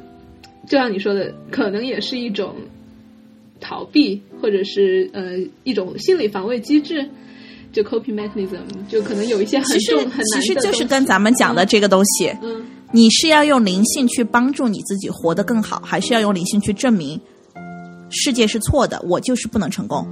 嗯它就是又是又是，其实这就是原问题吧，对吧？这是原问题，就是 meta question。嗯这个 meta question 只有你自己知道，嗯原问题决定你怎么去用这些东西。所以你看我，包括我，其实你看我反复在讲我我不认灵性的老师。哎，你会发现我从来不认任何灵性老师。嗯呃，因为我认为一个人，一个完整和成熟的人，他一定不可能只是灵性方面走得很高，他是在你看得到的世俗层面一定是很有成就的，太对了，这才是一个完整的人可能的东西。如果这个人老师他跟你说我只有灵性，啊，那他这他肯定就没有灵性，对不对？嗯，你说到这个，我就想起那个人《能断金刚》里面，他对那个老是安 T 公司的老板是吧？哎，叫不嗯是是安叫什么？Anyway，他是一个钻石公公司公司对对他对他其实修行了很多年，在呃就闭关在山里面好像学嗯佛，但是最后他的嗯师傅其实是让他入入世。然后回到，尤其是嗯商业，回到商业里面去修他的佛性，而且是不能讲的，就还不能说是我带着一个还不能说我是学佛的学对吧嗯然后来从商，到处跟人你就是个普普通。通的小商人，对这个，他也这一点让是我非常的印象深刻。就因为我会以为他这本书是关于，比如说他走到哪儿去从商，都都给人家讲讲佛学的道理，啊。然后给他的那个不是这样的给他的员工讲一啊讲道理。他他完全他都不显露的，他都不讲自己是学过佛的人，都不特别不不让人知道，对。特别反直觉，对，但可能这才是他、呃真正佛法的意涵所在。嗯，就是你真的，其实人，你无论佛法也好，还是道也好，你最终就是，呃，我们所有的努力都是希望自己成为一个更完善和更更成熟的人。嗯你看，很多科学家，他可能一辈子他没碰过你这些佛啊道的，但他也是，他就他就他也很趋近于上帝的面纱了嘛，对不对？嗯他也在自己的这个领域，他几乎是通达了上帝的模样了。嗯嗯但你说有的人他可能他一辈子他没进过实验室，哎，就那个我不知道你有没有看过一个文章，我觉得那文章写的特别好，他就写的是香港的那个演艺圈有一个大妈，她是专门给那些演员端茶倒水的，但是呢，她金像奖颁了一个终身成就奖给她哇，然后呢，刘德华他们所有人都给她鼓掌，就是因为他们说她就是香港的茶水菩萨。就是这个大妈，她没有文化，她就一辈子给这些明星端茶送水，但是就赢得了整个香港的演艺圈的尊重。哇，所以人家他可能他从来这辈子他也没有去搞过什么东西，嗯，但是你说到我们人对于人的评价永远是最灵敏的，你说到这样的一个人，他你知道他真的他可能大字都不识一个，他就是端茶送水，但你对他的内心都充满了那种崇敬感，所以这这种人他是很了不起的。我觉得我们最终无非就是想成为一个成熟完善的人。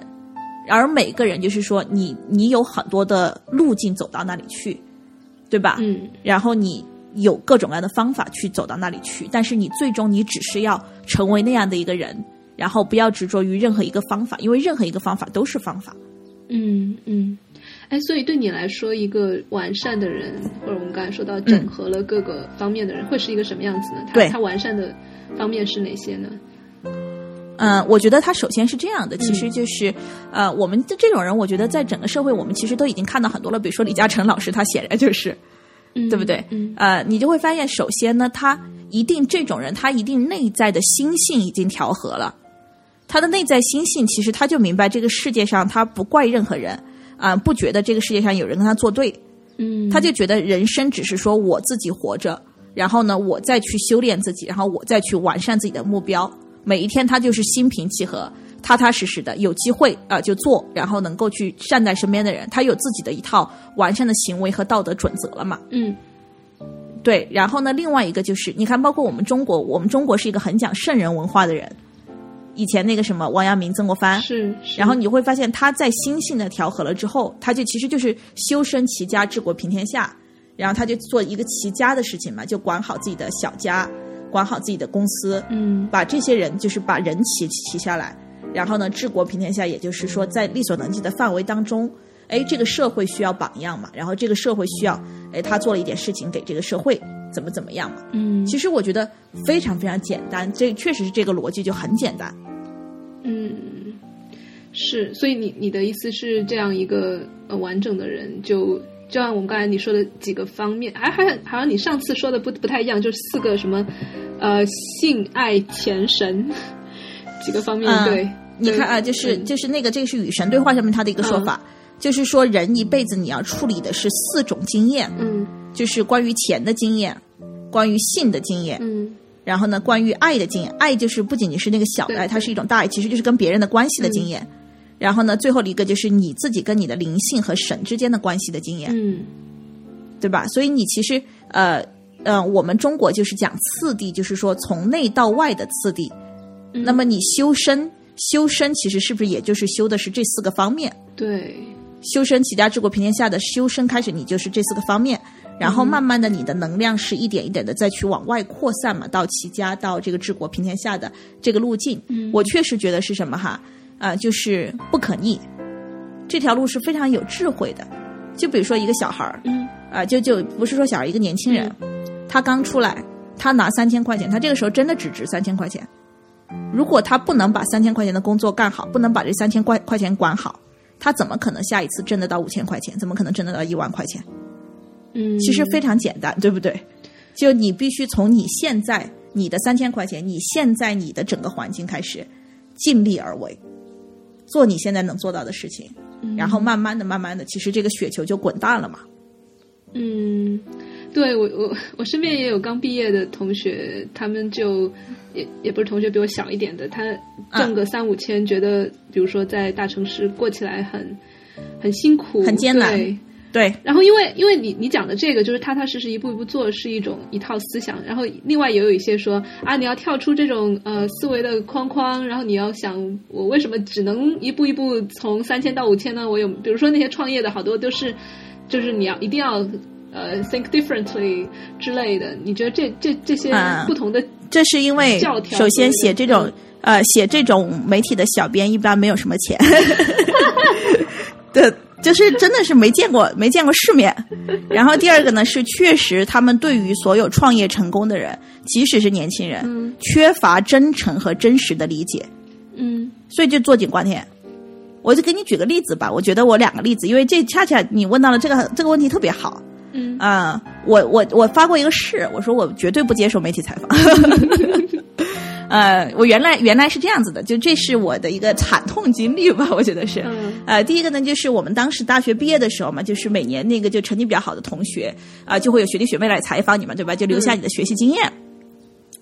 你就发现怎么说都不对，因为因为来采访你的学弟学妹，他必然没有你那么会学习。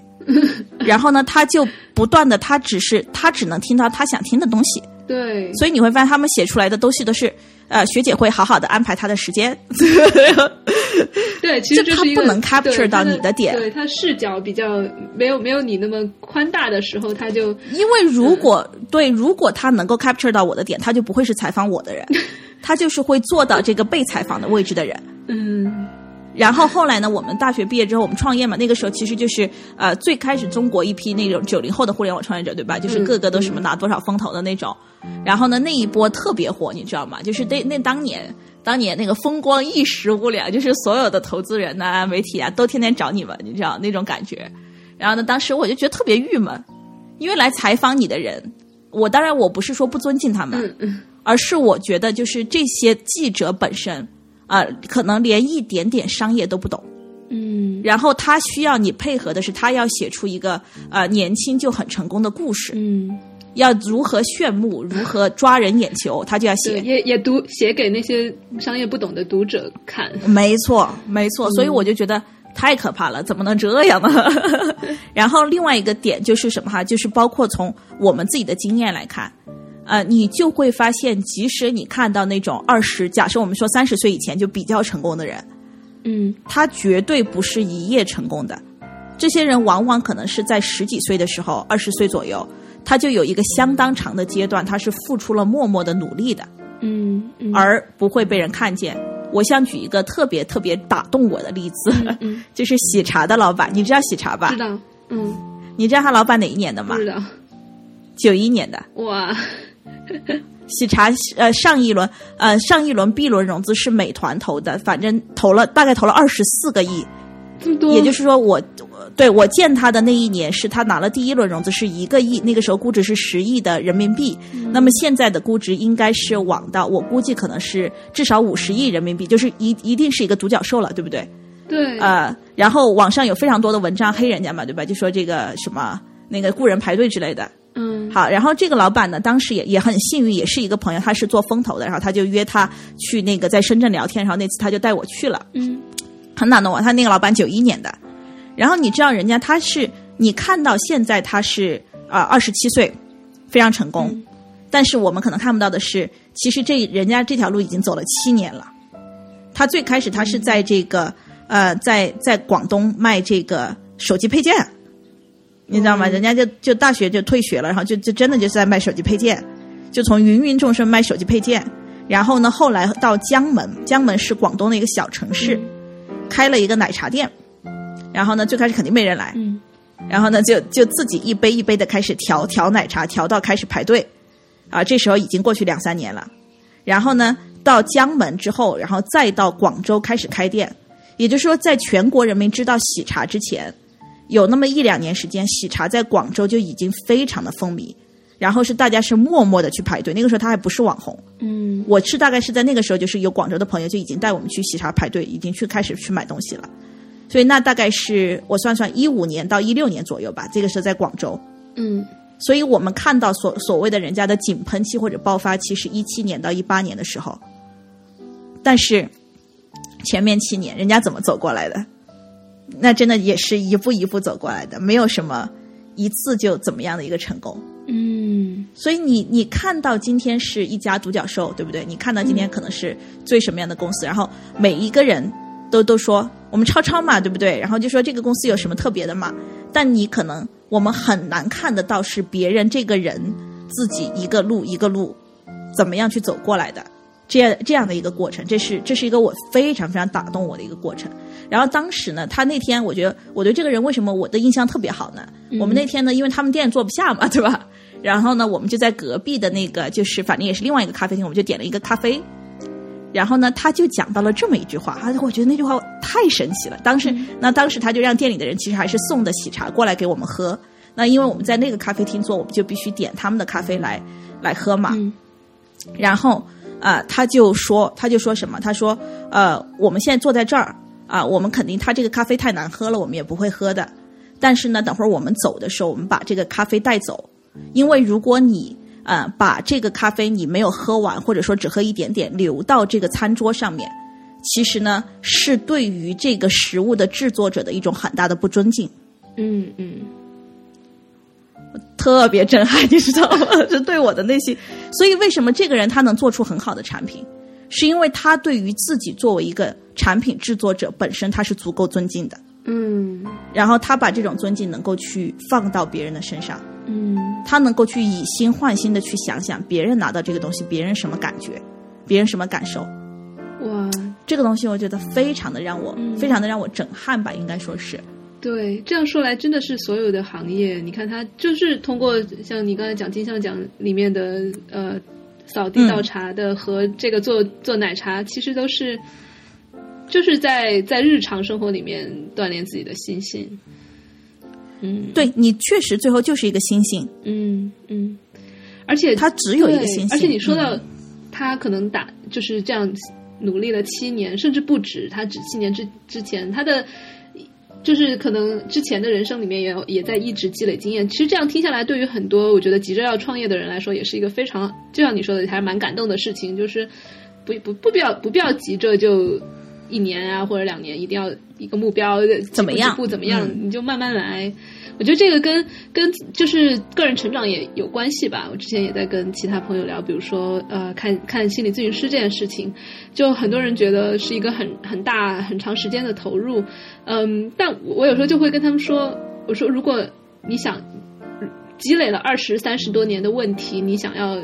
一两天，或者是听几个那种、总总是想要顿悟，听几个事情就听几句话就改变了，其实是不可能的。那愿不愿意？你愿不愿意花花上三五年甚至十年的时间来认识你之前的自己，然后来其实是一辈子。对，其实对，甚至对任何人来说 都是一辈子，都是一辈子。这就叫欲速而不达，对不对？对欲速则不达。你越想要快的人，你越快不起来。嗯。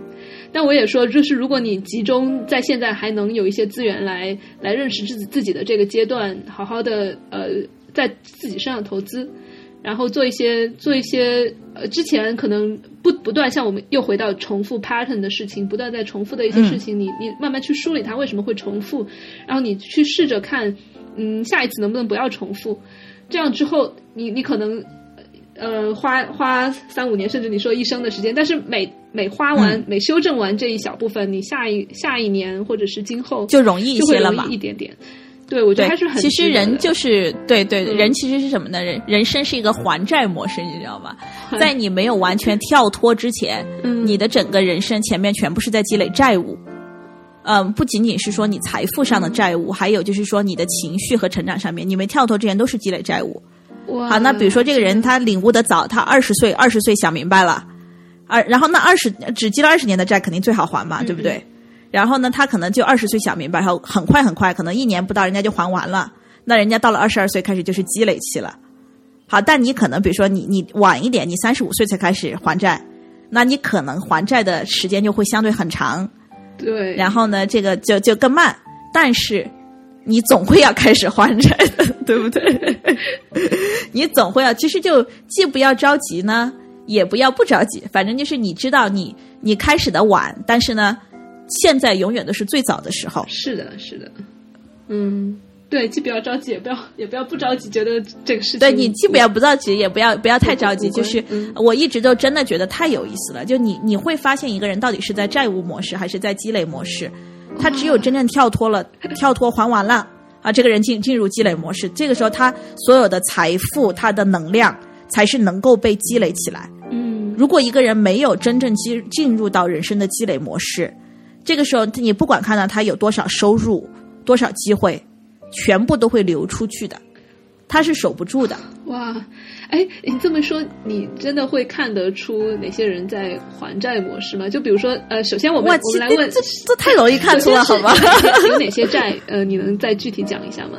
就比如说，你说呃，他是在还从小到大呃一直重复的一些，就是其实你的心智模式本身，嗯，它造成不断造成的结果，这些就是我们所谓的债务。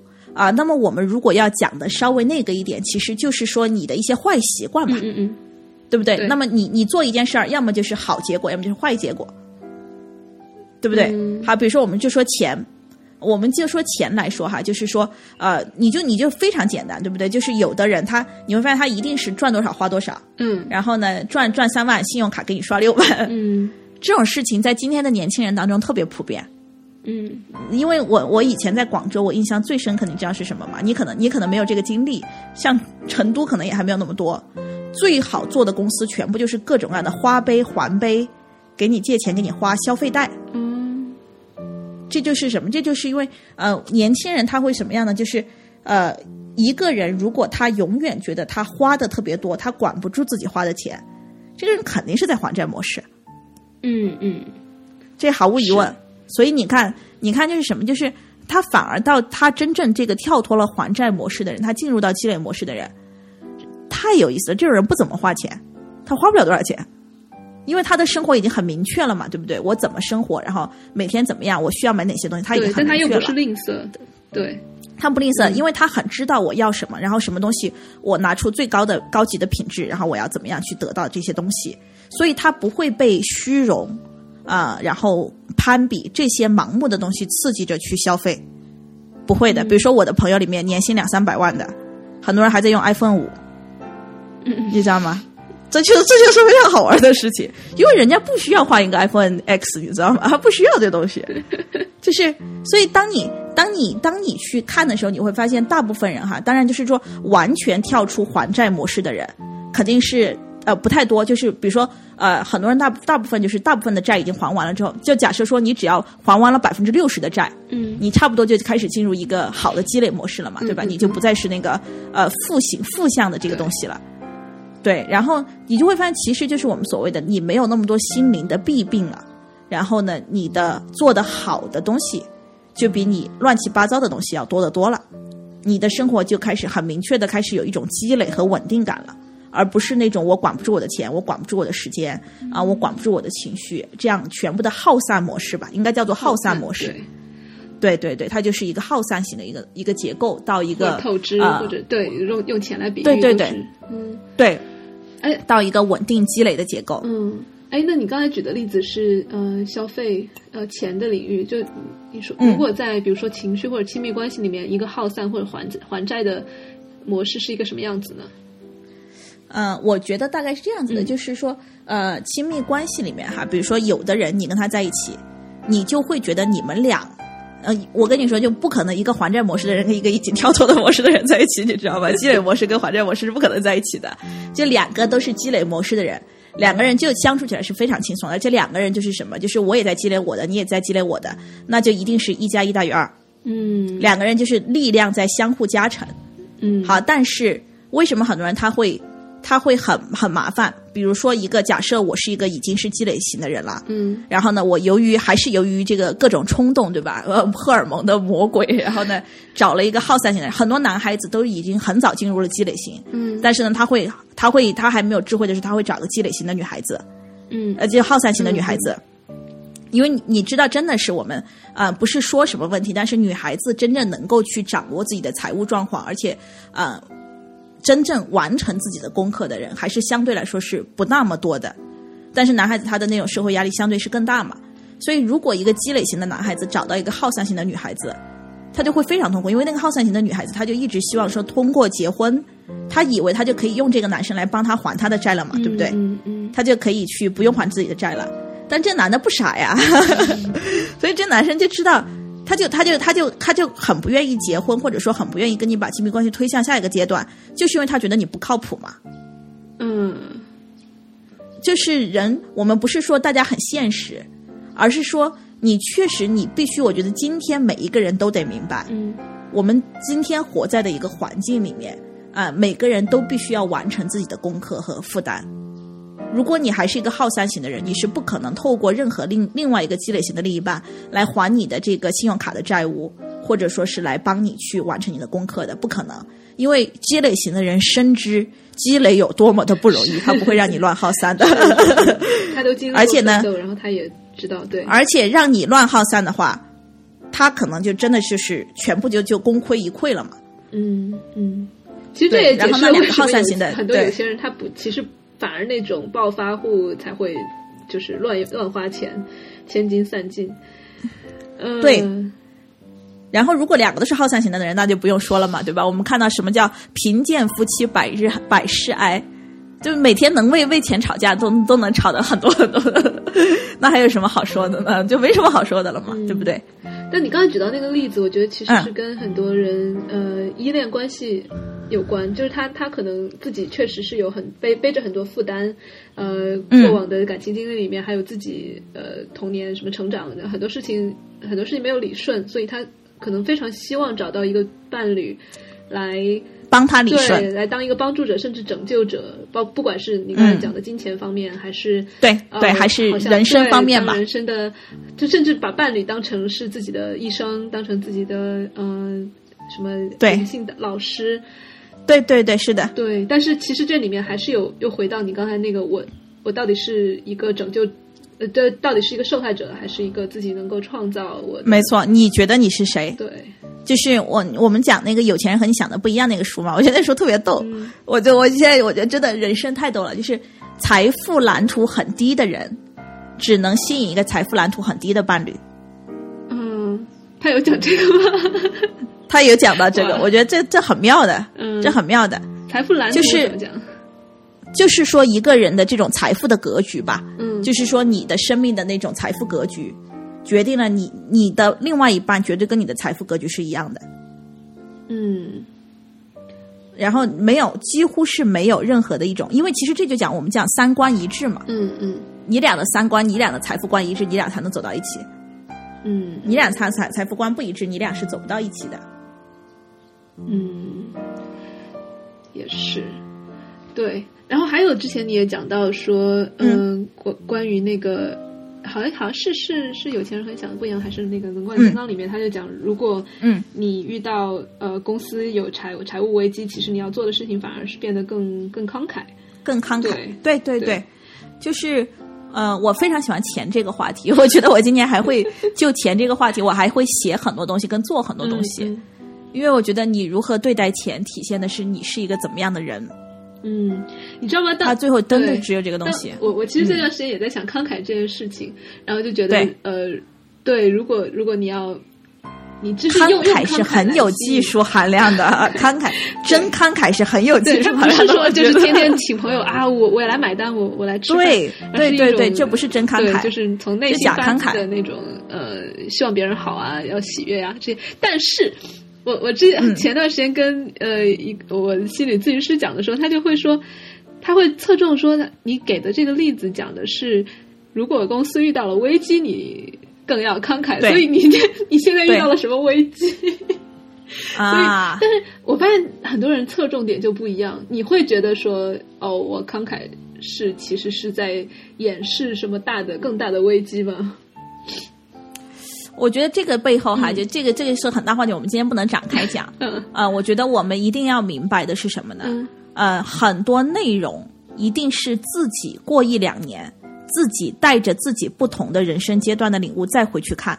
嗯因为即使今天的慷慨，如果你还没有上升到下一个层面，很多很精微的东西你还没有懂，你的慷慨的水平就是很低的。嗯嗯嗯有些人他可能说真的是他的一句话，比你给人家几百万可能还要慷慨，有没有这个可能性？绝对有这个可能性。所以你对于慷慨的理解，或者你对于很多灵性的东西这种教导的理解，啊、一定不要觉得我现在就懂了，而是它应该是一个持续不断的过程。你觉得自己大概上了下一个台阶了，有一些新的东西了，你再回来看，再回来去反思和领悟。嗯这个时候他就很妙了。比如说我们啊早上我才跟一个朋友举例子，他就是他其实受到了一个公司的不能说剥削吧，嗯就是别人给他的钱很少，然后呢，他其实就不想干那个工作。但是呢，他又觉得说，好像这样就显得我很不大方，对吧？别人初创企业需要我帮助，嗯然后呢，我就去帮助别人去做点事情。好，那这个时候我说什么？那你带入的能量，你表面上觉得我是在慷慨，对不对？我是在大方，嗯但是你真正带入的能量是什么？带入的能量是一个很穷的人，只有很穷的人会这样去做这件事情。你只是把你的匮乏感带入了这个公司里面去，嗯你没有办法让这个公司变得更富有，你也没有办法让你自己变得更富有。而相反的是，你们所有人在一起变得 一起一个匮乏的一种嗯方式下面打转，嗯，其实这个所以这不是真慷慨，微妙，就是你很微妙，很微妙，对。嗯所以你慢慢的你会发现什么？就是我们又讲回那句话：你人在哪个层次，你做的事情就在哪个层次。嗯你的层次不够的时候，你就不要想着说啊、怎么怎么样，你要保持一种保持一种东西，就是我现在以我的经验和水准还不能理解更高级的经验和水准，嗯嗯所以我要保持一个，就是说止于至善，慢慢的我再上去，哎，可能过一段时间我再拿出来看，再拿拿再拿出来去品味，又品出不一样的东西来了。是是，再过一段时间再品出不一样的东西来。其实我觉得这就是我们真正的一个发展和进步的过程所在嘛。对，这也是为什么说没有一个真正修行什么到开悟的状态，因为你每到一个阶段，你可能视野不一样，你要面临的课题去或者是重新理解的东西又不一样。对，对嗯对对，但在这个真的非常非常有趣。这个时候，我啊要给你你说来一个不舒服的问题了啊，就是你刚才嗯讲到很多次什么层次呀，呃高低高低级呀，对这个里面有没有啊会强化你的，比如说对优越感或者对于差别性、嗯对于比较性这种啊，这个这个事情低级，那个事情高级，呃，这层次不够。我觉得是这个样子。子的。嗯我觉得不是说，呃，你这个问题问的很好，就是说是不是层次够不够？我觉得它不是一个层次够不够，是应该我们用一个更好的方式来回答，就是说，呃，我们一直都走在路上，对不对？嗯然后，如果我们一直都走在路上，我们就真的明白，呃，未来会有一些东西和状态的改变，是我不能在今天去预期的，嗯，这才是我真正的成长。是是，这才是我真正的成长。比如说，你小时候困难特别困住你的一个问题，嗯你到现在你绝对不会觉得它是个问题，嗯但你这个时候你不会说我比我小时候更高级，啊、不是，你不会这么说，而你会意识到这就是我的成长阶段。好，那么我们把现在的自己跟十年之前的自己做对比，那么我们又再去想十年之后的自己，再和现在的自己做对比，嗯就会明白，就其实我们会省去很多自己这个嗯、呃自作聪明或者自作多情的一个阶段，而你只是就往前走就可以了。你知道，就你现在你不够高级，你不够高级又怎么样呢？你现在就这水平，对不对？你就只有这水平，我们每个人都只有现在这个水平。这水平既是你的最高水平，也是你的最低水平。Anyway，你就现在这水平，那么你就只要只管着往前走吧。然后三年、五年、十年，再回头来看，很多东西就琢磨出新东西来了，就不一样了嘛，嗯嗯，就好玩了嘛。是，呃，你现在讲的这个是相当于跟自己比较，呃，有没有进步？但是我们在呃刚刚聊天的过程中，也可能提到嗯有的方式，呃，好像更更肤浅，有的更呃，像像你提到的那个呃大师来讲一些，就对这里面其实有、啊有丝毫的差别心或者评判，这个，你，你怎么看呢？我觉得是这样子的，就是说，我们要明白一件事儿，嗯呃，比如说我们自己的理解能力，确实就局限了我对于一个东西的理解，对不对？嗯就比如说，肯定这个大师他呃，不管怎么说，他的年 龄比我大这么多，他的整个人家吃过的饭比我大这么多，人家人家他的生命经验可能是相对完善成熟的。以我现在的心去看他，我只能看到非常狭窄的一部分。嗯对不对？嗯其实其实就是这个意思。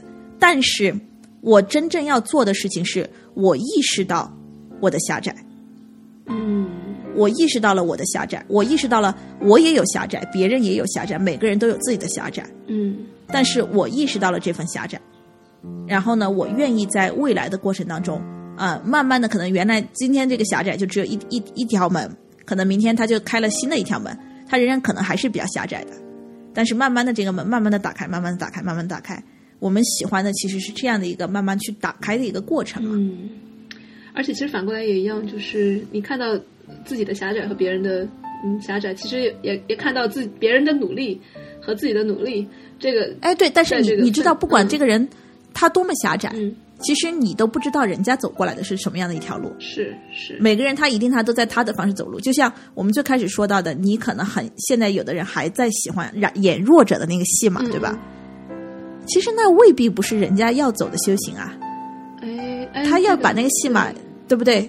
他他这也这也是一种，这绝对是一种修行，而且这可能也是一种非常好的修行方法，因为他很很可能是什么呢？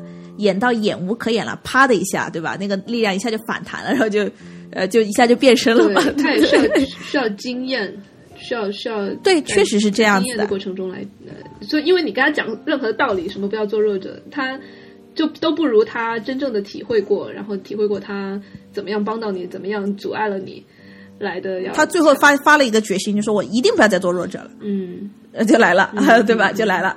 对我前段时间也在跟鸟鸟说，就是万物生长都有它的时间，就拔苗助长这个事情 肯定是不行。你也拔不了，对对吧？你也拔不了，拔了只只能自己不高兴。你拔它干嘛呢？你干你自己该干的事儿呗。对，哎，你刚才提到财富蓝图，然后你之前也跟我提到说，你看完占星之后，你对整个生命也觉得你的蓝图和比如说你跟世界的关系看的也更加准确，就更加清楚了。这个你能讲一下吗？嗯，我觉得它是这个样子的哈，就是说我们这么去讲，嗯，比如说我讲过一句话，我说人呢，嗯，我们现在大家都很喜欢赚钱嘛，对不对？嗯，我说我我说我这辈子我认为人应该只做一件事儿，就是你只接受那些带着财富和感恩的能量走向你的金钱，然后呢，你也只给出那些让你感到财富和呃就是感恩和爱的金钱。这句话是什么意思呢？比如说我们今天，我觉得我赚的每一分钱，嗯，我都知道是来自于这个给我钱的这个人，他。以这个钱来表达对我的作品或者对我这个人的支持和感恩，嗯嗯，这个钱是非常非常有 power 的。他的他带给我就是说赚钱的不是那个数量，而是那个赚钱的过程的那个质量，是因为我给出的能量本身是给出的作品里面的爱，或者说是一种感激的能力。那么别人以这个金钱来重新回馈我的这个能量，对吧？好，那么这里其实就是你看很多人。呃，他的真正的问题是什么呢？就同样，假设有一个人他跟我赚同样的数量的钱，然后呢，但是他可能是在做一个他不那么喜欢的工作，然后是不是其实他赚到这个钱，我对于这笔钱，假设我们同样一个月一个人都赚五万块钱，我对于这笔钱的能量是什么？我非常的感恩，我非常的觉得特别棒，对不对？我觉得我觉得太棒了，我觉得我非常非常感激，然后呢，我想要去做的更好，我想做的更多来回馈大家。啊，同样一个人呢，他可能在做一个他不喜欢的事儿，然后他在一个非常赚钱的行业里面，然后他赚到的这五万块钱给他的是什么感觉？就觉得好烦啊，嗯，对吧？然后他不会觉得自己赚到的钱很多，他会觉得说好少啊，然后很很无聊，然后很怎么怎么样，他会产生一种强大的一种抗拒心理嘛。嗯嗯，其实这就是人跟人之间的这个财富蓝图到底是怎么一回事儿，就是你越来越明白哪些钱。你赚着质量和数量都会让你很舒服，怎么样去赚这些钱？怎么样去做这些事儿？用什么样的心、什么样的方式去做哪些事儿？这就是你的命里面那些你注定要去做的事儿，对不对？然后当你走上这条路的时候，你做的每一件事情里面都有很多很多的爱，很多的感恩，你就想去奉献出去。但是如果你不在这条路的时候，你就在这个世界上索取了再多，你仍然都觉得是不满足的。因为你没有去满足你的灵魂最深层次的渴望，对不对？就像我跟你，我们俩注定是要走上神棍道路的。然后你只有走上神棍道路，你的灵魂才得到了满足。否则的话呢，你的灵魂就一直觉得什么？就是再多的钱或者再多的成功，你都会觉得很空虚。嗯，你都会觉得很不满足。嗯，所以钱这个事儿是有有有有巨大的能量的，大家千万不要只看数量。嗯，数量是没有用的。啊，你这个说的很有道理，就是数量带给你的幸福感，它不是跟钱的数，对，幸福感和钱不是成正比的。嗯，对，对，就就像我，我昨天去了一个嗯有瑜伽工作坊，然后其实蛮便宜的，但是就能感觉到里面的那个氛围特别好，然后我就觉得，哦，原来你不是要去参加就巨贵的呀，或者什么样的。不需要环境才可以，只要你们那个心对。但是回到你说一定要走神棍这条路，那我又来问一下，就就像我们刚才说，在这一年出生的人，大大多都是这个星座北北交什么水平，那岂不是这这十二就全世界可能有十二分之一的人都要走上神棍道路吗？我觉得还不止十二分之一呢。你会发现，人最后他能走的道路是极其有限的。如果你真正去看，嗯，他能走的道路，我们讲的中国人讲的是三百六十行，对不对？然后呢，无非你最后你又会发现一个特别有意思的现象，就是做哪一行不是在服务别人呢？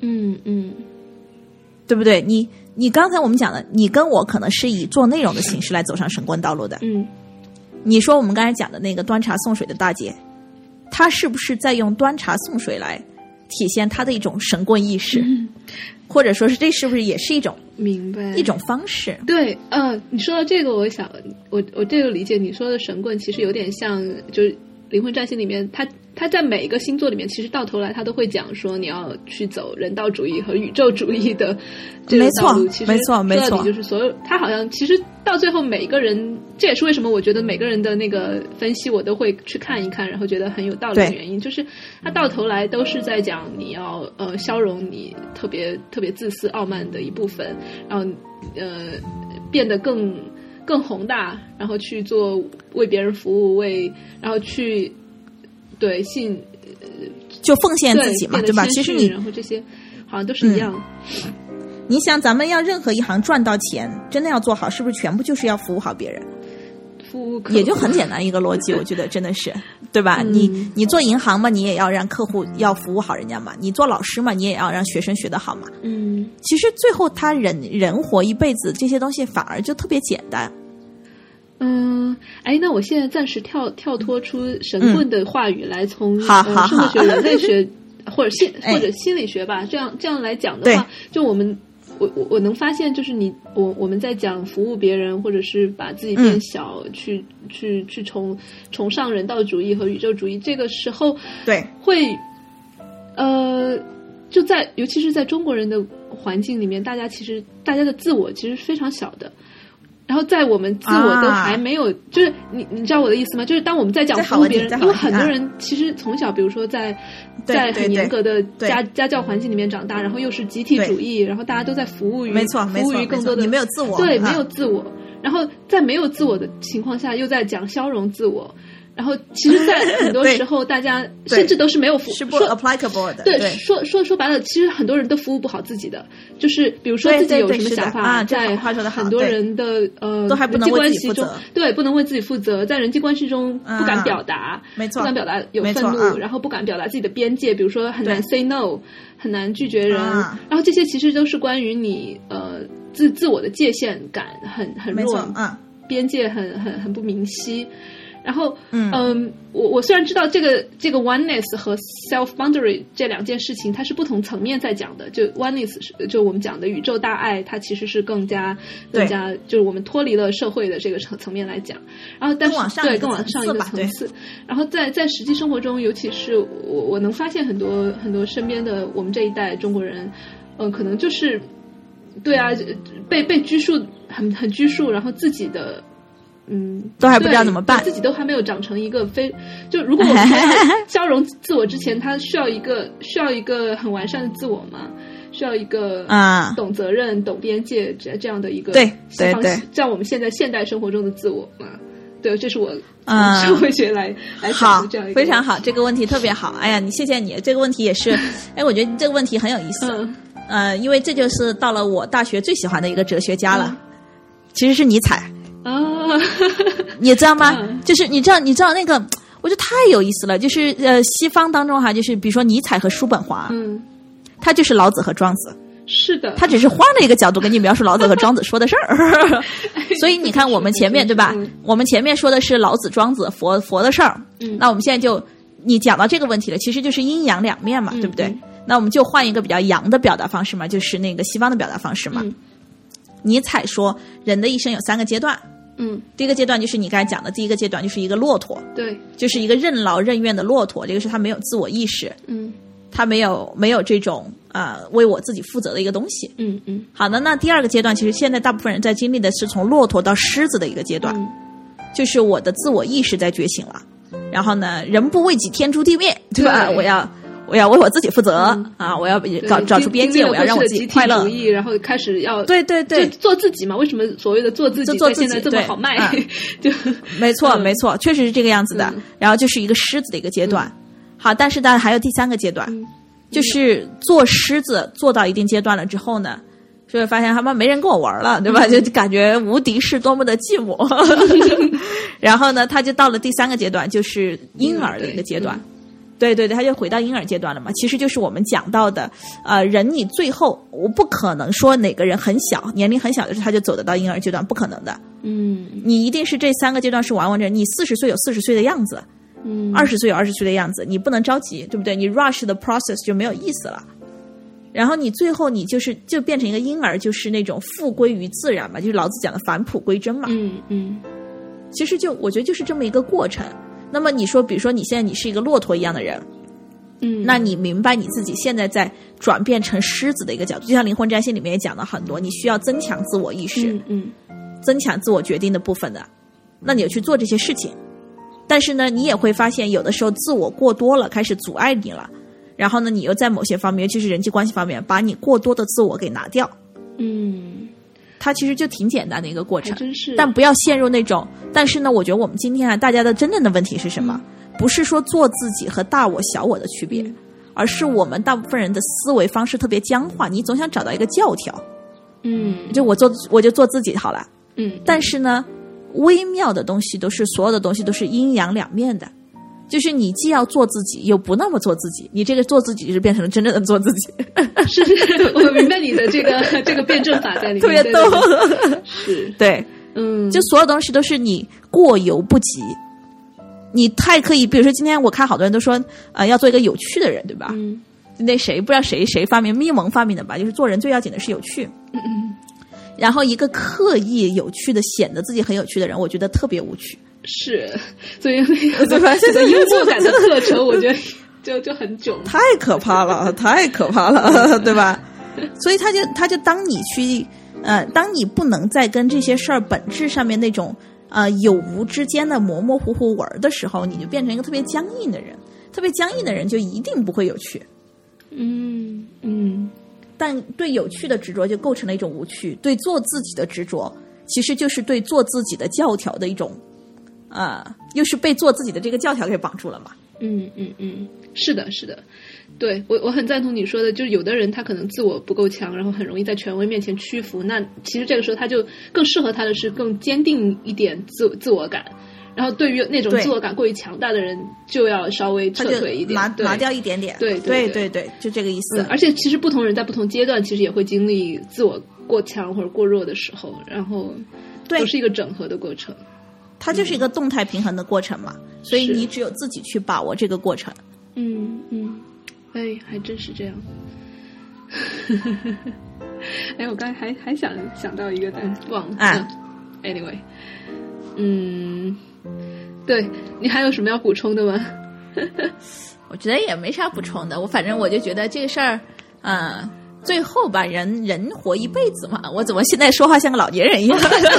我就是想问这个，对你说，嗯、就是你刚才讲的那个呃狮子嗯什么什么呃骆驼骆驼狮子骆驼婴儿，对对对，那对还是你讲到什么多该多少岁就多少岁？你看你现在还这么年轻，然后嗯怎么想，就是思想就变成很老年人的？你觉得是自己活在该有的状态？我觉得这样的就是，其实不是这样的啊，嗯就是怎么说呢？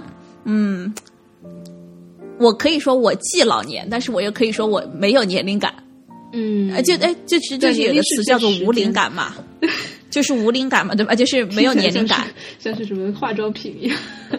嗯，它其实我觉得这个背后它是什么？就是说，呃，你人呢，你当然就是说你会有一个成长和完善的一个过程，嗯但是呢，这个过程当中，嗯、不是说好像我到这个年龄我就怎么样，而是说你慢慢接近于一种更本真的状态。嗯嗯，然后再不管你是二十岁、三十岁、四十岁、五十岁、六十岁，对。你可能都尽量去保持这个本真，但是这个状态里面又会有很多东西在变化，嗯嗯，而且有就是你会感觉到这个人在变化，嗯，但是呢，这个人他又他又是很本真的这样的一个人，明白，嗯。他就是变和不变之间其实都有。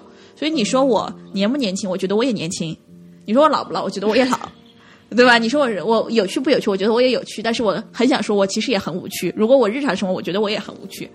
所以他最终就是什么？我昨天讲了一句话，我说，呃，最后你要明白一件事情，就是假设我们现在是在下围棋，嗯你既不是黑，你也不是白，你是那个围棋的棋盘。然后所有的一切就是黑和白、阴和阳、老和少，成熟和衰败，嗯都只是这些棋盘上面的一个一个的形成的形状，一个一个在在这个过程嘛，对不对？就是黑白子在玩的过程。但是你只是一个棋盘，然后你让这一切发生在这里，哇，这就是你的角色嘛。嗯哦，这个就有点像冥想的状态，就是它黑白对对对只是任它发生。对你只能让它发生，你不要执着于我就是这个黑，我就是这个白。所以你当你无趣，你就又有趣；你有有趣，你又很无趣，然后你就不会太在乎这个事情。嗯，哇，很很玄妙。我们是怎么从从星座讲到了这么什么挣钱，然后又是 其实最后也 也就这个东西嘛，对不对？也就这个东西，所以就是星座，你既不要太信它，你也不要不信它，对，这就是最后最妙的东西，也都在这儿了。嗯，还是对，其实就是一个对啊，还是还是就如果回到我们就是关于这个灵魂占星或者其他星座的书来说，就如果听众对你没用的话，就千万不要不要硬拧着去尝试，就他也不会一拧着唐诗的，他他早就跑了，也不会，你知道吗？就不会听到我们这儿 是吧？对对，不要害怕，不要害怕，对吧？对，那我们想尝试的朋友，我这儿给猫老师也打一个免费硬广，就哎，好好好，你就可以去看看那个书嘛。那一本书好像也蛮嗯蛮，，然后也可以听听我的一个解读的版本嘛。对你，反正就我觉得就是人就是看看看看一些东西吧，对吧？你说不定你觉得这书写的太差了，然后你自己写一本，那就太棒了。是是是，好啊，我们今天又又聊了聊得很很过瘾，好呀，好呀，嗯，那我们下下一次要不要聊一下那个西部世界？哦，我真的是超超级就是哎，可以，等他这样吧，等第二季出完吧好。呀好呀，等等第二季出完，然后我们就就一二集连起来看吧。好好好，特别好。行行，那嗯，行，我们跟听众说再见，嗯，拜拜。好，先这样啊，好，拜拜。